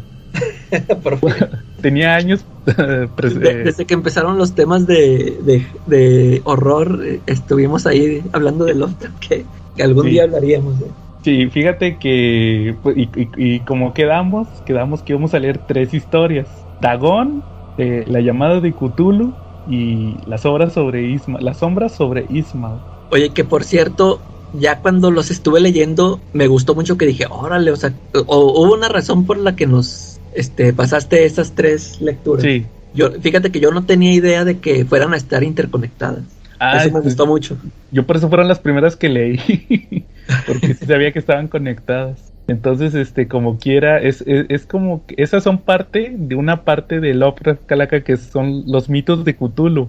Hay otras que no recuerdo ahorita el nombre, por eso te digo que no somos expertos, que tienen que ver con, con, los sueños. Entonces, esas son otras. Oye, por ejemplo, estos libros que tú compraste, ¿cómo vienen separados? ¿Sí vienen separados así? Sí, este, vienen en, grupitos o así de... El, el, el, que... El que enseñé la portada ese es el de los mitos de Cthulhu. Por ejemplo, este, o sea, yo como sentía estas tres historias que están interconectadas, todavía hay más que hablan del mismo tema. Del, sí, este o, mencionan a Cthulhu. Órale. Fíjate que yo pensé que, nada más eran esas tres. Sí, hay varias, pero no las he leído. sí. Y lo chido es que toca varios temas, o sea, hay otras, como por ejemplo la de Herbert West, Reanimator, que hay una película que se llama Reanimator, esa tiene que ver con un vato que, revive a los muertos, o sea, nada que ver. O sea, sí, sí, cuando yo lo estaba leyendo, fíjate que dije, ahora pues este cuate nomás escribe de estos hombres peces, qué rollo. Y, y ya después ya sí, por ahí estuve leyendo que sí tiene muchos temas, ¿verdad? O sea, no nomás habla de ese, de ese culto, o sea, sí tiene sus ciencia ficción y, o sea, de un montón de cosas. Sí, sí, escribe de todo y pues digo, ya en otros episodios estaría chido que como que nos aventáramos uno, dos al año, cada seis Eh, meses. sí, Para irle avanzando de a tres, de a tres y así, y así, porque digo que hay unas que están medio, medio fumarolas de, de los sueños. Dicen que esas son las más pesadonas, que, que son las donde desarrollan más sus, sus ciudades y todo eso. Eso les traigo ganas. Entonces sí te digo, pues en este caso escogimos tres historias, la de Dagón, como decía, lo- la llamada de Cthulhu y la sombra sobre Ismael. Entonces, el, eh, ¿tú, ¿tú cómo escuchaste de Lovecraft? O sea, ¿te dijeron, oye, está este vato o qué onda? fíjate que yo primero escuché el nombre del Necronomicon. Ah, sí. Así fue como lo asocié, este, pero fue, y fíjate que no fue por la película de Evil Dead, o sea, como que ya la había visto, pero como que no se me quedó el nombre, o, así nomás se, lo pasé y ya, pero es que hubo una, un amigo mío, bueno, es que yo había visto el, el arte de... de El de este- Giger, ya nos Giger, habías eh. platicado. Sí, y que me, me mencionó, no, que hay un libro que se llama Necronomicon y que ahí venían todas las ilustraciones. Y, y, yo, y yo lo anduve buscando, pero me encontré con una novelita de Lovecraft. Y, y pues yo dije, ah, pues aquí dice el Necronomicon, pero pues es un librito que dije, pues esta es una novela. Y ahí fue la primera vez que vi ese, el nombre de Lovecraft. Y ya después, este, así en, igual así mismo aquí en el Facebook en, así en varios grupos que est- estuve escuchando de muchos que, fans, ¿no? Que mencionaban de que, que les gustaba su, su obra, pero no sé, pues nunca, eh, en, en el tiempo que me, que estuve leyendo novelas en prosa, este, no sé, nunca, nunca me dio por comprar, o nunca me los topé. Porque sí, sí me acuerdo que hubo una ocasión en que, que compré, bueno, es que estaban en oferta unos libros que de este, ay, de Franz Kafka, de- y luego era un- eran como una colección de obras. En uno eran puros de Franz Kafka y luego de este, el de la Guerra de los Mundos, no me acuerdo cómo se llama, Wells. H.G. Wells. H.G. Wells. Y, y también compré uno de el Nietzsche, el de el del anticristo, lo compré por el anticristo. Pero sí, este nu- nunca, como que nunca me topé uno, una colección de Lovecraft y nunca me dio por leerlo hasta que, hasta ahorita que no- nos pasaste aquí unas, unos cuentos cortos. Ujú. Y, y pues este, en, en varias cosas, este, ya ves que en, en muchos, en muchos lados se hace referencia, ¿no? En, en Los Simpson, en todos, en muchos lados de estos seres con tentáculos, pues el mismo del toro en sus, con sus monstruos y Miñola, o sea, ahí este, yo veía las referencias y, o sea, yo sí las captaba de que decían, ah, pues que como Lovecraft y Lovecraft, pero pues hasta ahí. Sí, fíjate que en mi caso, yo pues veía, pues ya, como dices tú, hay un chorro de gente influenciada. Carpenter, en La Cosa, Sí. en la de Even Horizon, Hellraiser, todas esas va, están inspiradas. Todos estos monstruos cósmicos, todas estas invasiones que llegan del espacio eh, a, a contaminar, todo esto está inspirado en Lovecraft. Es más, hecho- hasta en la música, yo, yo me acuerdo, Metallica tiene una canción que así se llama, La llamada de Cthulhu. Ah, órale. Y, y yo me acuerdo, pues, yo cuando la escuché, pues ni, ni idea, yo nomás dije, "Ah, pues quién sabe qué será eso. Ya hasta mucho después que supe de eso, dije, órale, pues esto se está. Y, y tiene otra, no me acuerdo cómo se llama, de The Thing That Should Not Be, algo así. Este, que dicen que también está. No, nunca, nunca leí las letras en inglés, nunca supe de qué hablaban, pero dicen que también está inspirada en, en- o sea, en los cuentos de Lovecraft. Sí, y fíjate que yo la, la, la primera, primera vez que vi a, a Cthulhu, no me da vergüenza decirlo, fue en un episodio de South Park, cuando Carmen lo invoca, ¿no lo has visto? sí, sí, sí, yo me Yo decía, ah, este es el tal Cthulhu, ah. Porque, o sea, sí lo vi, sí sabía que había un autor que, que, que hacía sus cosas cósmicas y todo, pero la neta nunca, nunca le había puesto atención. Sí. Este, como que yo pienso que tenías que, yo, yo no estaba en un nivel acá cultural en aquel entonces, de así como de que para, para ubicarlo al día a día, ¿va? Sí. Como dices, Miñola, del Toro en las de Hellboy, también está influenciado por Lovecraft, pero la neta no, yo no lo, lo ubicaba hasta cuando ya, ya empecé a ver, y luego me acuerdo que una vez, en la feria del libro de aquí de Monterrey que acaba de ser hace poco, fíjate, fue cuando compré el de Crononautas de, Sí. de Miller. ya, ya me iba yo a mi casa, estaba esperando a que pasara el transporte y en eso me subí y venía una, una chavita con la mamá, que también venían de la feria del libro y la chavita le venía platicando a la mamá que se había comprado un libro que era igual que los textos completos de Lovecraft. y era una chavita como de 15 años. Yo dije, ah, órale. Y por eso ya después, cuando salieron estos que compré de la colección esta, dije, no, ahora sí voy a comprar los de Lovecraft completos para leerlos, ¿va? Pero así no, no sabía casi nada. Y luego también que salió Providence y Necronomicon, el de. No, Neonomicon, el de Panini, de Alan Moore también decía, no, no, mejor voy a leerlos primero y por eso no los he, no, no los he terminado de leer porque primero quiero agarrar todas las referencias. Entonces sí, este, yo así lo conocía a Lovecraft. Te digo, al final te das cuenta que están, un chorro de gente está influenciado por él. Y, ahorita voy a mencionar uno, un caso bien curioso, pero ya ahorita al final. Bueno, entonces, este, la primera historia, Calaca, fue Dagón, que es, que es una historia bien cortita, dura como seis, como seis páginas. Sí. ¿De qué se trata? Por si nunca han leído Dagón, pues es una historia de un... Siempre es un protagonista sin nombre, que está al borde de la locura, creo que es una de las características. Total que este protagonista dice que venía en un barco y, y, luego, espérate, luego también sabes que se me hace de Lovecraft, que como que estuvo muy adelantado a su, a su época.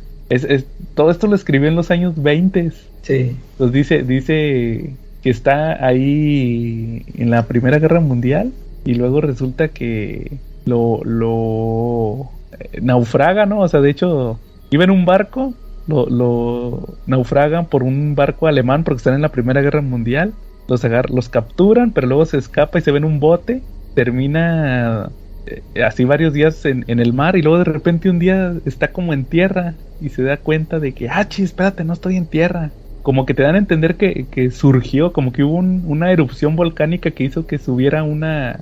El fondo del mar va subiera a nivel de, la tierra. Sí. Y ahí se está en el, en el bote hasta que se seca, según él dice, va, que se seca eh, más o menos el, eh, la tierra.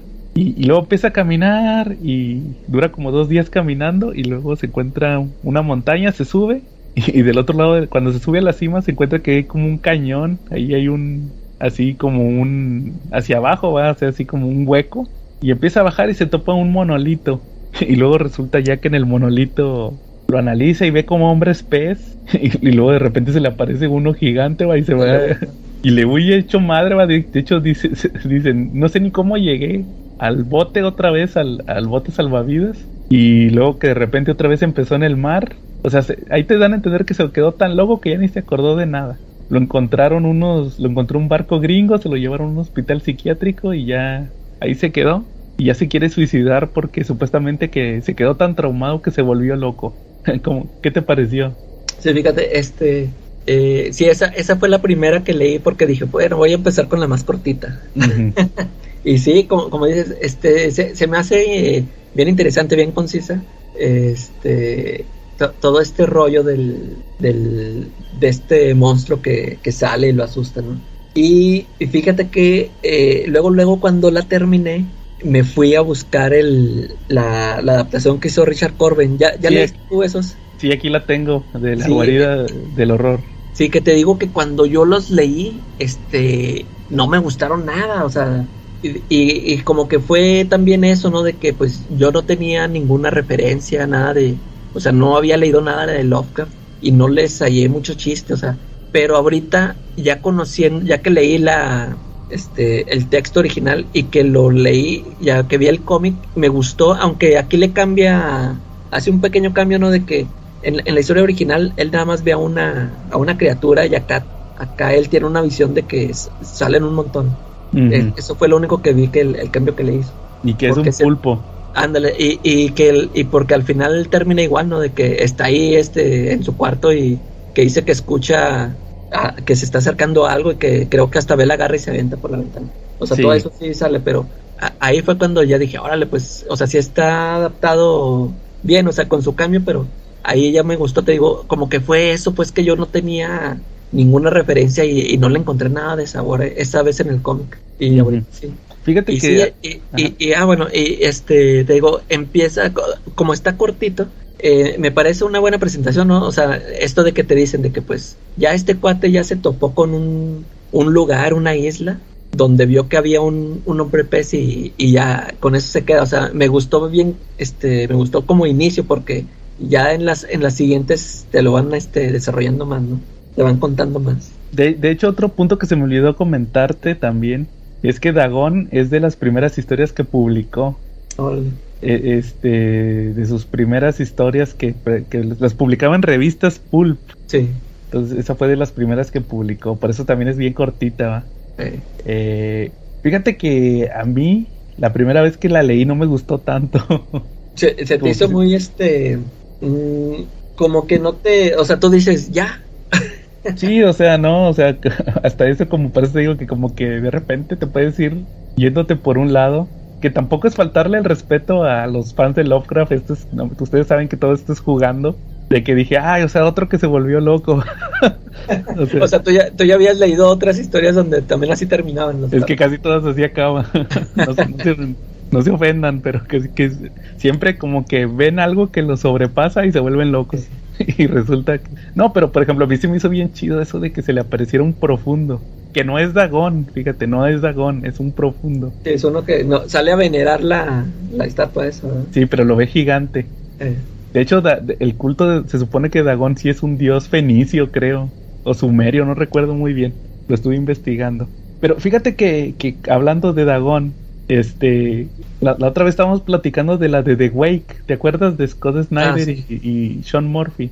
Y igual, este, en esa te mencionan mucho que, que, siempre en las culturas hay como que un mito de, de sirenas. Y ahí sí son, así, ahí sí hay chiquitos y gigantes dragones chiquitos y gigantes en esa historia de Scott Snyder. Pero sabes que si quieres esa la, platicamos ahorita que vayamos a la sombra de Ismael. Aquí sí, aquí sí te digo yo. Y luego ahorita que leí la de Richard Corben la primera vez, la adaptación de Dragón, a mí sí me molestó que fuera un pulpo. Entonces, sí está adaptada bien, todo te lo muestran como como el vato naufraga y luego camina, pero como dices, aquí aparecen unos chiquitos, ¿va? o sea, puros hombres pez. Sí. Y luego, este, resulta que llega ya el, grandote que es un pulpo, que a lo mejor ese sí es Dagón, fíjate. Eh. que yo lo empiezo a analizar. El pulpo, pero a mí me gustaba mucho cómo en la historia es un. Así va un profundo gigante, ¿va? que es el que sale ahí, que este vato se vuelve loco. Pero se me hizo. Está muy padre esa historia y, y se presta para lo que vamos a platicar posteriormente. De, de otras historias de Lovecraft, las que, las que vienen a continuación. ¿Con cuál quieres continuar? Con. Con Tulu. Con Cthulhu. Sí, porque así las leí yo, Dagón y luego. Cthulhu y luego La Sombra sobre Isma. Sí, igual yo. Y bueno, luego siguió otra. La, una de las historias principales de Lovecraft es la de la, de la llamada de Cthulhu. ¿De qué se trata? Pues ese es, es, otro narrador sin nombre que resulta que empieza a platicar que él tenía un tío que era un científico como tipo arqueólogo que se murió, entonces él está checando sus cosas, va, o sea, lo, que dejó, y empieza a ver que estaba haciendo una investigación sobre un tal Cthulhu, ¿ah? como que estaba checando ahí un como que estaba analizando que, que existía esta como como este esta secta. Y, y, ahí lo que vemos en esta historia originalmente es primero que, que el tío se contactó con un escultor que de repente el escultor le, le hizo así como un como cómo le llaman como una tablilla ¿va? porque era y que ahí puso el, el, monillo, el Cthulhu, y, y, luego fue como un consejo científico de arqueólogos, como una reunión de arqueólogos, y llegó un detective y el detective les decía que en Luisiana había otro culto en los pantanos, un culto a Cthulhu, y que él recuperó una estatuilla. Y ya platica el caso en sí de, de todo lo que pasó que cuando arrestó a, que eran puros como inmigrantes y puros así como, como que te dan a entender, no sé, como que son puros así como de los que hacen vudú y todo eso, o sea, como que te dan a entender que es gente que trae sus costumbres de sus países, de sus otras religiones, y es el culto a Cthulhu, y luego ya al final el, el narrador dice que le quiso seguir a la investigación del tío y fue a contactar a un naufragio que hubo allá por Nueva Zelanda, si no me falla la memoria, y consigue el diario de uno de los náufragos que ya se había muerto y te explican, ya lo empieza a leer y se da cuenta que era un barco que fue a dar donde está la, la ciudad de... es Raile, ¿no? Se, pronuncia Raile. o algo así, no, no estoy muy seguro. y que supuestamente ahí está, ah, porque los cultos cantaban una canción, eh, tenían como una frase que significaba que Cthulhu espera soñando en la ciudad de Riley, algo así. Y, y resulta que el barco fue a dar como que a las coordenadas donde se supone que está de casualidad, ¿va? Y igual que en Dagón, como que surgió la ciudad del fondo del mar y ellos abrieron el... Y, salió el Cthulhu, ¿va? Y salió del mar, que se supone que es de kilómetros de altura. Y muy apenas pudieron escapar, pero pues igual se, se murieron los del barco porque se volvieron locos. Y nomás quedó uno, que fue el que escribió el diario. Y este y ya al, final llega a la conclusión el narrador que dice, ¿saben qué? Voy a cerrar la investigación de Cthulhu, voy a guardar los papeles de mi tío, lo que yo investigué, porque la neta, este, eh, al parecer Cthulhu no destruyó la Tierra porque otra vez la ciudad se sumergió, pero pues no sabemos cuándo va a volver a pasar y probablemente si vuelve a pasar, ahora sí va a destruir la humanidad. O sea, como que es un mensaje más chido, ¿va? De que, de que ya está como que esperando el fin del mundo. Esto se me hizo chido ese final. Pero sí está un poquito más, como que es más una investigación hasta eso de todo lo que está relacionado con los cultos. De hecho, sí dice que son los cultos de Cthulhu que están esperando a que reviva para que destruya el mundo conquiste la humanidad. ¿Qué te pareció, Calaca? Fíjate, ahí te va. Este, yo, por ejemplo, ya desde ahorita te voy a decir, para mí mi historia favorita fue la de la sombra sobre Ismuth. Ah, la está muy buena. Sí, porque esta es, esta se me hizo pesada. Es lo que te iba a decir, el problema que tengo yo muy personal. Es porque a mí siempre me ha parecido muy pesada este tipo de narración. Este, eso de que te lo estén narrando. Yo como que de yo de los pocos libros, yo no he leído muchos libros, este, muchos cómics en prosa, pero este, a mí o yo estoy acostumbrado o a mí me gusta eh, el leer diálogos, eh, que tengan diálogos. así lo siento que, que fluye más. E, estos, porque sí he leído varios, varios libros, novelas, donde pues el, o sea, el narrador te lo cuenta todo, así se me hace bien pesado, así como pasó en esta historia de Tulu, donde pues es este cuate que te está diciendo de que pues estoy eh, esta investigación y que pasó esto y, y voy a leer el diario eh, y, y, él, o sea, él nada más está leyendo, o sea, nos está contando todo. E, esa forma de escribir a mí se me hace bien pesada. Y, y aunque en la sombra de Ishmut, este, sigue así, pero yo siento que ahí pasaron muchas cosas este, que se me hicieron más chidas, como lo platico. Pero sí te digo, este, pues sí, esta, esta historia sirvió para, este, para darle seguimiento a, eh, eh, a contarnos de este lugar que volvió a surgir y que, pues, gente que llegó y, y vio a los, este, antes como nomás habían visto una criatura, ahora aquí vieron a muchos, ¿no? A muchas criaturas. Oye, y también, ajá. No, y sí, nomás para decirnos esto de que existen cultos a, a estas, a estos seres, O, o, también sabes que estuvo chido, como al final, eso sí me gustó, como, como al final amarra las fechas, que ah, supuestamente la fecha donde se, donde estos encontraron la ciudad y que casualmente fueron las mismas fechas cuando los artistas, porque te acuerdas que estaba ese punto, que el vato escultor y otros artistas de su escuela de arte empezaron a dibujar o a esculpir así al Cthulhu, va. De hecho, el, el, vato se sorprendía porque decía, no, se me hace que este cuate, el escultor, andaba como que el vato, el, el, el narrador estaba convencido que el escultor en algún lado había escuchado sobre Cthulhu, sobre el culto, porque tenía muchos detalles que no debería de saber. Y te lo justifican como que tenían como una sensibilidad psíquica o algo así, como eran propensos a, ser influenciados. Entonces, por eso todos esos artistas empezaron a, presentarlo en su trabajo, ¿verdad? Eso sí me gustó. Y cómo que cómo coinciden las fechas, va que casualmente coinciden con un terremoto, que fue el terremoto que hizo que, que surgiera la ciudad. Que, que, a lo mejor fue el mismo terremoto que hizo que surgiera la, lo de Dagón también. No te lo, no te lo relacionan, pero probablemente. Y este. Y también el, el otro tema de, de que te digo que sale Cthulhu y luego toda la gente lo empieza a soñar y todo eso y luego al final pues que se queda sellado, va. E, eso, eso yo te lo puedo relacionar con un cómic, con el de Dark Knight, Dark City, el de Batman. Ay, ay, ¿Te acuerdas cómo Barbatos influyó en el Riddler? Sí, sí, sí. eso fue lo que me recordó, va, que tenía esa influencia sobre él. ¿Y cuántos, cuántos ejemplos no han existido de eso, de que se quedan influyendo ¿va? en, eh, algún... Ah, pues hasta en la de Scooby-Doo, esa que platiqué, también pasa algo parecido. Ah. Hay uno que está influenciado por un ser cutulesco. Sí. Entonces, este, sí, te digo que, que eso es, algo muy de la cultura, ¿va? Y todo está influenciado por Lovecraft. Y, y como dices, también a mí en lo personal te puedo decir que sí se me hizo pesadona, porque por ejemplo, fíjate que te puedo decir que sí batallé un poquito, ahorita en la releída, se me hizo pesadona, y en cambio la de Ismouth, que son como el triple de páginas de historia, la estuve leyendo así bien ágil. Sí, es, que, sí, como que pasan más cosas, es que acá como, este, lo, lo, que dices tú de que te explica muchas cosas, hasta las coordenadas te pone el cuate. Este, como que eso es lo que te cansa, no sé, y y pues nada más para decirnos de que estaban, que encontraron la, la isla esta y no sé qué. Pero pues acá en la otra sí te narra un chorro de cosas más interesantes. O sea, sí pasan muchas más cosas. Y bueno, y la tercera historia que leímos fue la de La sombra sobre Ismaud, que es, esa fue una, una novela que escribió Lovecraft obviamente ya tenía toda la experiencia de haber escrito todas estas historias en revistas y ahora este sí le escriben una novela de cinco capítulos, va en una mini novela. Sí. Que la versión que yo tengo son 70 páginas ah, en, mi libro. Está, más grande la letra aún más. Sí. y pues haz de cuenta que aquí lo que nos platican a grandes rasgos es otro narrador, otro narrador este anónimo que menciona que estaba viajando por Estados Unidos porque ya había cumplido la mayoría de edad, ¿va? O sea, anda ahí como de mochilero, pero, no tenía maleta, no mochila, porque está en los años 20.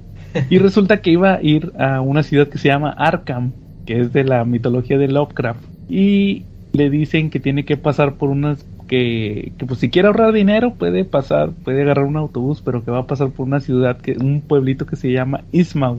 Y todo el mundo le dice que no pase por ahí, pero luego le empiezan a ajá. Lo que le dicen que está bien feo el, el lugar.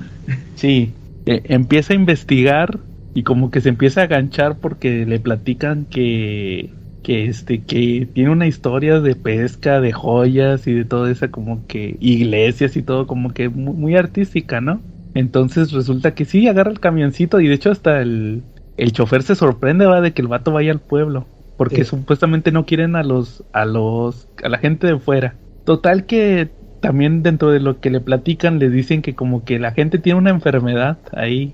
Tienen como que los ojos saltones, la nariz chata, así como que...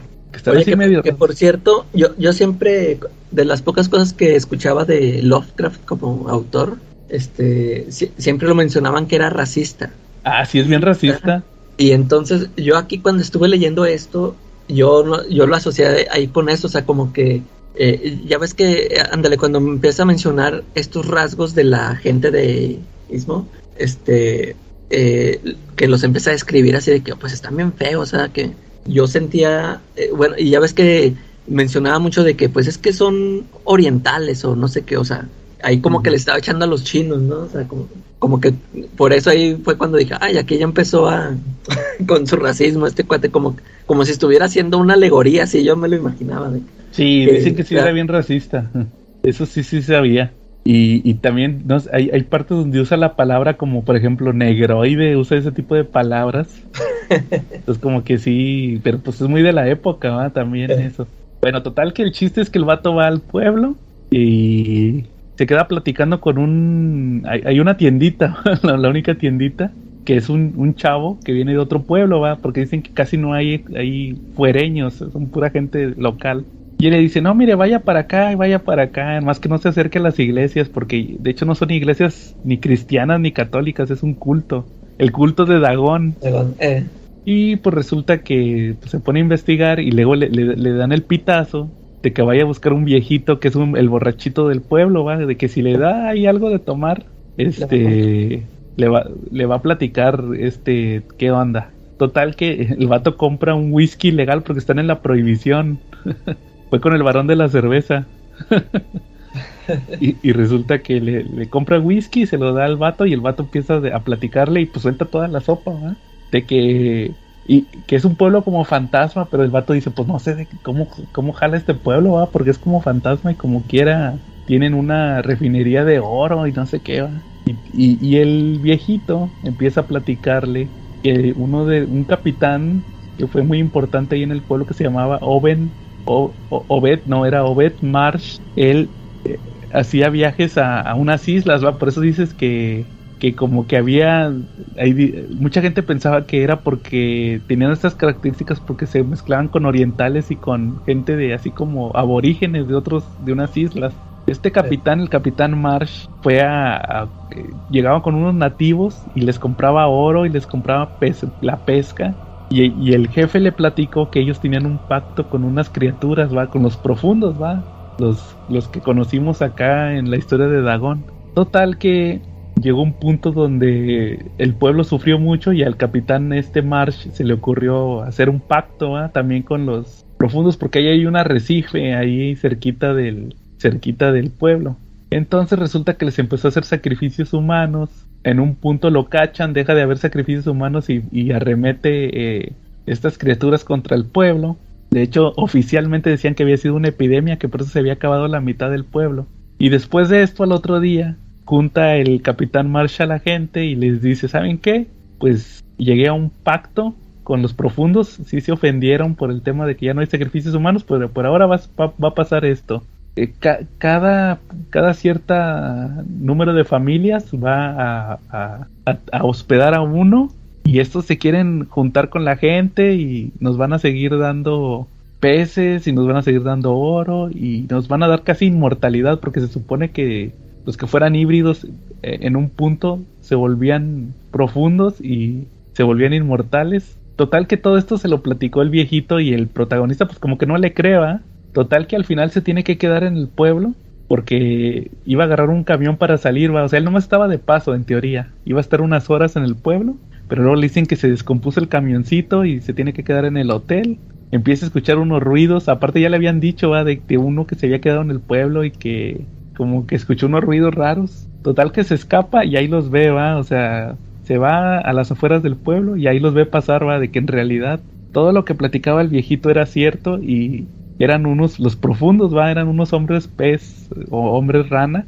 Y, y el chiste del pueblo era que si eran, la mayoría de la población eran híbridos. Según conforme se iban, iban envejeciendo, se volvían más hombres pez y al final en un punto ya se volvían completamente y se tenían que ir al mar. Y el pueblo de cierta manera se cerró por eso, porque tenían que ocultar el hecho de que pues, eran puros híbridos por eso no querían a los fuereños y de hecho los, los, que se veían ahí, los feos, ¿verdad, Calaca? Eran porque todavía no, estaban tan convertidos, pero a ya la gente mayor ya estaba bien convertida en, en hombres pez. Total que al final este chavo eh, va y reporta al pueblo y creo que hacen una, hacen como un, un motín, ¿no? Ahí va, va la policía y todo. Y, el último capítulo de la novela, que es uno de los más impactantes, a mí me gustó mucho. estuvo bueno el giro.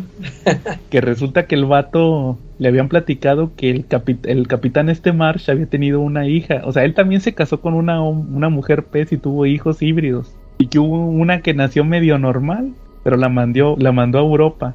Y luego resulta que este vato se pone a investigar su, su este, árbol genealógico y se da cuenta que es descendiente de esa hija. y, ya se empieza a volver medio loco y empieza a tener sueños y ya se empieza a convertir. Él le decía que tenía como que aire de Ismouth. le decía. Le decía que tenía como que tenía como este aire de Ismouth, o sea, que tenían ese look y se da cuenta que también y un primo de él también consanguíneo ya se había vuelto loco y ya, ya tenía como que el look de esta gente, entonces ya al final como que dice que va a liberar al primo y se van a ir al pueblo, va a regresar con los profundos ese giro se me hizo muy chido. Entonces, en, en, a grandes rasgos, esa es la historia de la sombra sobre Ismael. ¿Qué te pareció, eh, Calaca, cuando la checaste? Sí, esta, esta es la que me gustó más. Porque te digo, a pesar de que tiene, o sea, usa la misma, el mismo tipo de narración, o sea, donde te cuenta el, el personaje, se te cuenta todo, pero aquí me pareció más fluido, más este, porque como que pasan más cosas, se me hizo bien chido eso de que, de que voy a ir al, pues voy a ir al pueblito ese. O sea, ¿cómo, cómo te empieza a contar desde que llega el, el autobús que viene siendo como un carrillo, ¿no? O sea, todo así bien feo. Sí. Y, que, que, dice que, que cuando él los, cuando él se sube, otras dos personas se bajan, unas personas que vienen de allá. Y es cuando empieza a decirte que eso de que están feos, ¿no? Que el mismo chofer estaba feo. O sea, siempre te dice eso de que, ah, parece como si no tuvieran pelo y que hasta, hasta que hasta te mencionaba lo de las branquias, pero él no, él no decía eso, nada más decía que tenía como unas arrugas, ¿no? En el eh, Sí, en el cuello. Y, y ya, pues que llega al, este, que va pasando por el pueblo y que todo solo, que creo que por ahí veo unos niños, unos chavillos que también están bien feos y que eso de que platica con el de la tienda y esto lo del, lo del borrachito, también este le cuenta esas historias que pues como dices pues no se las cree. Y ya cuando va a ir este la, típica no de que ya voy a ir al, al lugar donde se supone que voy al Arkham y que ya no sirvió el camión y pues ahí se queda este, y ahí te las empiezas a oler de que no, ya estos ya le quieren hacer algo. Ay, que siempre decían, bueno, sí, eso que le mencionaban de que eran muy celosos con los forasteros, ¿no? Que, y, y sí empezó a decir de que todos se le quedaban viendo. Todo, siempre, siempre sentía que alguien lo estaba observando. Y ya, total que después de las historias que le cuenta el borrachito, se va a, al hotel, a un hotel que también que, este, que creo que que la puerta no cerraba hasta que la tuvo que él, le, le puso un seguro que le, le habían desatornillado. Y que, sí, que, o sea, todo ese ambiente se me hizo bien chido, o sea, o sea, empiezas a sentirlo como una película, ¿no? De que ya está el cuata ahí solillo y que empieza a escuchar ruidos, este, que se quieren meter, que le quieren abrir la puerta y pues que se escapa el cuate, ¿no? Todo, todo eso se me hizo bien, este, bien chido, que cómo va escapando y que él empieza a ver sombras, o sea, y que empieza a ver gente que sale del agua. y hasta que ya los ve plenamente, ¿no? Que dices, eran criaturas horribles, o sea, que si eran estos, eh, como dices, hombres pez rana, o sea, que unos hasta brincaban y que chapoteaban y que cómo hablaban, o sea, los sonidos que hacían. Este, y fíjate que cuando, en el momento ese de que, este, pues creo que esta se, desmaya, ¿no? Y, igual este, cuando se despierta, ya este, pues que la ciudad está sola, eh, o sea, ya no hay nadie, o sea, este, después de que medio, o sea, casi todo el pueblo lo estaba persiguiendo y se despierta ya no hay nadie. Este, para ese punto yo dije, no, pues este cuate fue pura paranoia, ¿no? Este, el cuate nomás estaba loquito, todo se lo imaginó por las historias que le contó el, el borrachito, porque dije, pues, este, de qué otra manera, o sea, ¿por qué lo, por qué lo perdonaron? O sea, porque ya habíamos visto nosotros en, desde la llamada de Cthulhu de cómo te mencionaban esto de los sacrificios. Entonces uno pensaría que lo estaban buscando para ir a, a, matarlo, ¿no? Para irlo a ofrecer ahí a sacrificio a, Cthulhu. Y este, y pues total que lo dejan vivo y se regresa a este cuate y eso de que pone la denuncia y no sé qué. Es lo que te digo, que para ese punto yo dije, no, pues este cuate todo se lo imaginó, ya estaba loco, ya también terminó loco. Y, llega este último capítulo que, como dices, este, está bien chida esa revelación, donde te, o sea, ya te dicen de que el cuate es este, eh, este, ¿cómo se dice? Familiar, este, de, o sea, viene de esa misma raza. Y, ya te das cuenta de que nunca lo estuvieron, no querían este, darlo en sacrificio, sino como que lo reconocieron, nada de, de quién era hijo.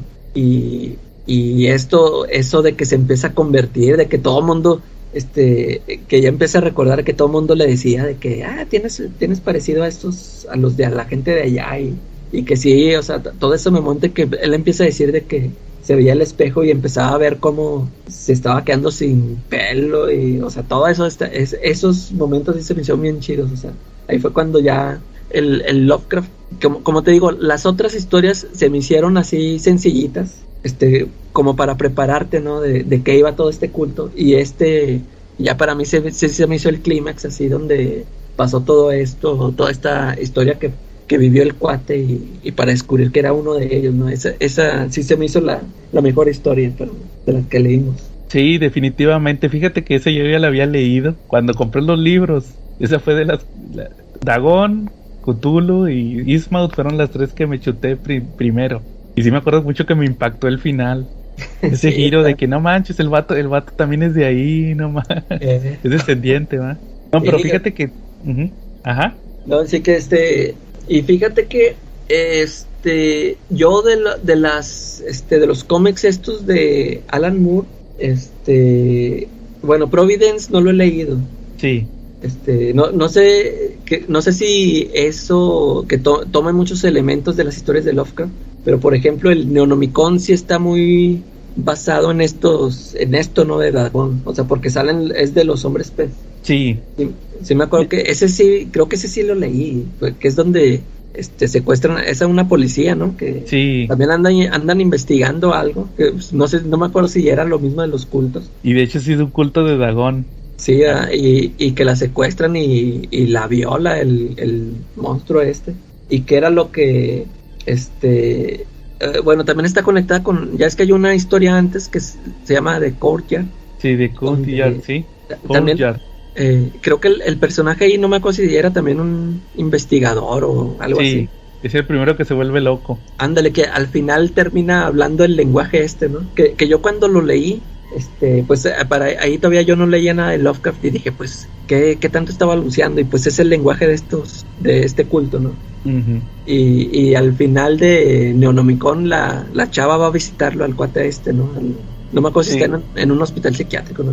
Sí, y sí. empiezan a, empiezan a hablar ellos dos el, el mismo idioma. Y, y ya este, eso es lo que ahorita ya se me hizo chido, de que dije, ah, pues está muy este, basado en estas historias, ¿no? Del Tulu. Ya no, la de Providence, sí nada más lo pero no sé qué tanto, o sea, o sea, co- como que se me hace que de tomar de otras historias, ¿no? El, el Providence, haz de cuenta que es como precuela. Está pasando en los años 20. Ahí, ahí te va de qué va Providence. Si quieres, antes de, de dar mi opinión, porque sí, sí voy a mencionar unas cosas de. Ah, El Providence se trata de un investigador, es un periodista que supuestamente anda checando un tema de, de un suicidio y de el tema del Necronomicon, pero le ponen de otro nombre. To- total que a él, él conoce un chorro de personajes de Lovecraft, obviamente, pero les cambian los nombres. Y sí va, hay un número, el número 3, donde va Ismaud, nomás que tiene otro nombre, pueblo. eh, Y sí va y, y, y le se platican la encuentra toda esta raza. Sí, le platican la historia y todo. Y se va en el camioncito y todo, pero le cambian todos los nombres y todo, ¿va? pero en realidad sí. Va a ver al dueño de la refinería, a la esposa, de hecho la esposa sí está gordita y parece pez. Y le dice, ah, es que ella es una isleña, pero en realidad pues es una híbrida. Entonces, este, sí, o sea, todo eso le platican. De hecho, cuando se, cuando él sí se va en el camioncito en la noche, y resulta que cuando se va, todos los que van en el camioncito están viendo el, el, el arrecife y empiezan un niño, mira, ahí viene fulanito y fulanito, y tú puedes, tú puedes. Y el vato les pregunta, oigan, ¿están viendo focas? Y todos se le quedan viendo, ah, eh, sí, sí, son focas, sí, este, o sea, nada que ver que no sabían que eran híbridos, ¿va? Hombres pez.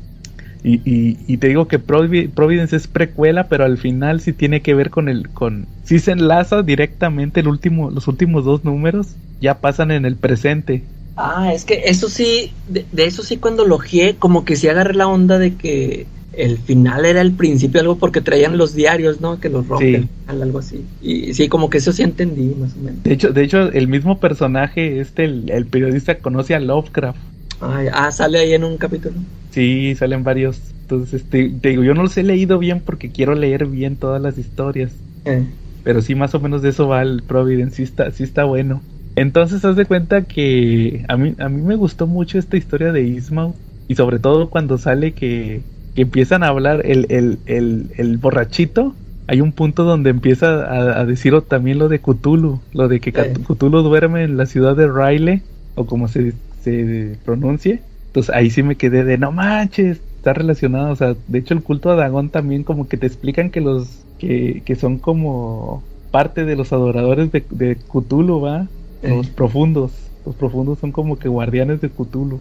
Entonces, este, sí, te digo, todo eso, toda la revelación de que son híbridos, que tuvieron que hacer el pacto por para tener beneficios, todo eso se me hizo muy chido en la historia, ¿va? y te digo, al final la revelación de este, de este tema, y también lo que te decía de que es una narración más rápida, a pesar de que son más páginas, ándale. se eh, te va como agua todo esto de, de, de cómo empieza a platicar la historia, va, se me hizo muy fluida. Sí, no es sé. que está bien interesante todos los, todos los datos que te dan. Que hasta eso el, el Lovecraft describe un chorro de cosas. Ya ves como cuando va en el camioncito que empieza, no, que había unos postes de luz y que Ándale, no sé sí. qué.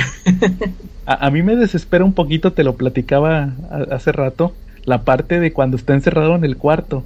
Que dice, no, que lo, que luego, que las puertas, que había unas puertas que daban Ah, con los otros pasadizos eh, conectados con... Ahí todo eso, la- desde la primera vez que lo leí, sí me desesperó un poquito. Ah, porque de, de hecho es que él, él estaba viendo la manera de escaparse y todo eso te lo platica de que, Sí, que que me lo- salto por aquí, que me voy por acá y que no. y que luego que se fue por unas calles y no sé qué, o sea, eso sí un poquito me desesperó un poquito, pero ya cuando empieza a platicar que se fue al que siguió unas vías del tren y todo eso, ahí sí se pone muy bueno. Fíjate que ahora, sí te quería platicar de unos cómics que bueno, ya dijiste Providence y, y, Neonomicon, va, que esos sí están directamente, te digo, en, en, Providence sí hay un número donde el protagonista, este periodista, va a dar a, a, a Ismaut. O sea, literalmente está bien, bien influenciado por la sombra de Ismaut. Pero, por ejemplo, te decía de The Wake. The Wake se trata de que es una científica que la invitan a, una expedición porque supuestamente el gobierno tiene una como base petrolera en, en, en Alaska, creo que era en Alaska. Total que, que, es submarina, o sea, tienen un taladro que está perforando debajo del mar para sacar petróleo. Total que se les que se atraparon un, un profundo, pero es como una sirena, o sea, es como es como un profundo pero con aleta, o sea, con la mitad de abajo de sirena. Sí. Total que le llevan a la científica porque ella eh, estudiaba las ballenas, los cantos. Total que hay, llevan también un científico que ese, ese les dice que en todas las culturas este, hay sirenas. O sea, dice, no, se me hace que este, esta especie humana, eh, o más bien este, esta especie, inspiró todas las sirenas. Y de hecho la científica, esta, la protagonista, dice que hay una teoría de evolución donde dicen que que para evolucionar el hombre tuvo que regresar al mar. Pues que esta es como que una sub, sub eh, subespecie que sí se quedó en el mar. Total que al final es, pelean con el monstruo este, con, con el profundo este, y al, final se echa un grito de estos y se da cuenta la científica, dice, es que este, este, grito que se está echando es que le está hablando a los otros y ahí viene el ejército y vienen unos vienen los tamaño normal y los los grandotes los gigantes. Que al final sí pelean con ellos y se muere un chorro de todo. Er, era una plataforma petrolera, se mueren un chorro y al final se dan cuenta que estos vatos van a causar el fin del mundo. los De hecho el vato, el vato que digo que hay un como un historiador, ese dice, "No, que todas las culturas también hay, por ejemplo, lo del, lo del diluvio, que tiene que ver con ellos, o sea, que en todas las culturas hay un diluvio que tiene que ver con estos cuates." De hecho, tú me habías comentado que la historia se caía a la mitad porque ahí se, ahí se corta. Ahí se corta en el fin del mundo. Que sí causan el fin del mundo estos, estos personajes, estos profundos. Pero me llamó mucho la atención porque te acuerdas que en la sombra de Ismael hay una parte donde dicen que, que a uno de los isleños le dijeron, no, sí, sí, sí, que al parecer le dijeron los profundos que ellos querían destruir la, la raza humana, que son un, son millones ah, ellos. Eh. Eso, y, pero que no lo hacen porque quieren beneficios. O sea, eso me, eso me acordé cuando leí The Wake. O sea, ahorita, después de haber leído Ismo, de eso, de que esos profundos de, de The Wake eran un chorro, ¿va? Y, y causaron el fin del mundo, ¿va? Se volvieron la especie dominante. Sí. Y, y de ahí viene, ¿va? De, de Ismael. Y, y también te iba a platicar de uno de Conan. Hay una historia de Conan que se llama Las tres muertes de Conan. Esa historia se trata de que el Conan anda peleando con un hechicero el hechicero lo atrapa y le dice, te voy a decir cómo te vas a morir. Y el vato como que le lee el tarot, la, la clásica va de que saca las cartas y le cuenta tres historias. Que mira, una de estas tres muertes es tu muerte. Y hay una donde el Conan venía en el mar, llega a un puerto y este se, se, se mete a, un, a una taberna y, y ahí está la, la, chava que atiende, total que le dice, oye, réntame un cuarto. Y se mete al cuarto con la chava se la echa y le pregunta, oye, ¿por qué el pueblo está tan abandonado? Ah? Y dice, no, es que nosotros teníamos pesca y todo, ¿va? pero un día nos abandonaron los dioses y no sé qué. Total que ahí en la madrugada llega, eh, se empieza a escuchar, Dagón, Dagón, Dagón. Y llegan unos profundos y se llevan a la chava para sacrificarla y ahí va el Conan a, pelear con ellos. Total que ahí sí son hombres pez. Y, y total que ahí sí sale el dragón. Es, por eso te decía que ya no me molestó tanto que fuera como un pulpo. Porque ahí el dragón sí es como un pulpo. Son unos tentáculos, nunca le ves la... O sea, dragón son unos tentáculos que salen. Nunca se le ve la forma. Que ahí lo que hacía era que a los que mataba los volvía zombies. o sea, les, chupaba literal el cerebro y los dejaba así como... Los dejaba así como lo, lobotomizados. Pero su, su, su, culto sí eran hombres pez, era el culto de Dagón tal cual. En ese de Conan. Sí, sí, se me hizo muy chido. Y, y, te, y, te iba, ya por último, fíjate que en 1971, Calaca, salió el número 292 de Vidas Ilustres de, Editorial Novaro. y se aventaron la biografía de Lovecraft. Pero en realidad no es la biografía de Lovecraft, es, es, una adaptación de las obras sobre Ismael. Te, voy a ah. pasar el archivo para que lo veas. Está en línea, lo leí en línea. Y, tal cual si te platican, pero fíjate, en 1971 sacaron esa adaptación de las sombras sobre Ismael la neta, la neta sí está muy apegada a. Sí tiene sus cambios, como por ejemplo que también. También este. El, protagonista se lleva al chavito de la tienda. Al, con el que platicó. Este. Y al final es el mismo. Es el mismo final. Que se da cuenta que que está relacionado con la, con la hija del capitán Marsh y que se va a volver profundo. Entonces, este sí, sí, me sorprendió mucho que Novaro, hasta Novaro, y se sacaron eso. De, hecho, te mencionan eso de que te ponen unas escenas de cuando Lovecraft era niño y sí te mencionan eso de que era racista. La mamá, por la mamá. Sí se me hizo muy interesante, fíjate que, existiera una adaptación de Lovecraft de, Novaro, fíjate, eso sí se me hizo bien, bien curioso. ¿Cómo ves? Sí, estuvo muy bueno. Entonces, Calaca, eh, ¿alguna conclusión o algo más quieras agregar? No, que sí me pareció. Este, me, gustó mucho eso de que cómo construyó sus historias, ¿no? Este, te digo, yo ni, yo no sabía que, que, la, que tenía varias historias así interconectadas. Y, y más me gustó ya después de, de, ver que sí tenía de muchos temas, ¿no? O sea, que no nada más de la, de la gente pez, sino de otros temas también. Sí, definitivamente sí voy a, a seguir. Ahí, después me recomiendas otro, otro bonche, ahí para el otro. Oye, sí, fíjate, de hecho era lo que, lo que quería yo comentar, que, que así también lo que comentábamos al principio de, del tema de, de los escuchas que nos recomienden, como, como dijimos, no somos expertos en, sí, que nos digan, esta está buena, esta historia está buena. Digo, yo tengo como dos o tres años que leí estas historias y tú las acabas de empezar a leer. Charlie creo que ya había leído algo. Charlie sí leyó primero que yo la de Dagon y la de Ismaut. No, de hecho sí, Charlie, Charlie es el que se supone que sabe un poquito más de Lovecraft. Entonces, así también los invitamos a que nos recomienden, que nos, que nos mencionen ahí en los comentarios o donde, o donde quieran qué historias de Lovecraft les gustaría que leyéramos para el siguiente episodio de Lovecraft, como te decía, a lo mejor hacerlo cada seis meses y otras tres, ¿verdad? Y, que nos recomienden las chidas, que cuáles gustaría, cuáles nos recomiendan que estén buenas. Y aquí las vamos a platicar, ¿va? Porque, porque así como la de Ismael, hay unas que sí están bien interesantes y que, sobre todo, como, como te decía, ha influenciado mucho la cultura en general, ¿va? Todo lo del terror, hay muchos trabajos inspirados por lo de Lovecraft. Pues hay que nos pongan eh, cuáles nos recomiendan, ¿cómo ves? Sí, sí, sí. Para ir para los siguientes episodios de Lovecraft y, y, que también ahí nos retroalimenten, sí estaría muy chido. Bueno, muy bien, Calaca. Oye, y la próxima semana, a ver si viene Charlie, porque... Sí, ahora sí que no se lo pierda, Charlie. Porque no puede faltar en el episodio de la semana que viene, porque vamos a celebrar a un viejito que acaba de cumplir 70 años. a un pelirrojo pecoso. Eh. Y no es Archie. ah, bueno, es. Ah, no, no, no es, pariente de Archie, pero como quiera, este. a un tal Alfred E. Newman. Vamos a festejarle su, su, cumpleaños número 70 con invitados. Entonces, pues ahí, eh. a ver si viene Charlie, va para el episodio de Matt. Sí, ojalá que. Ah, muy bien. Que, haga un espacio en su agenda. Ándale, sí es cierto. Bueno, muy bien. Entonces, si ya no hay nada más, estuvimos. ¿Qué te dije? Joe, el que espera despierto. y la calaca Dagon y nos vemos la próxima semana.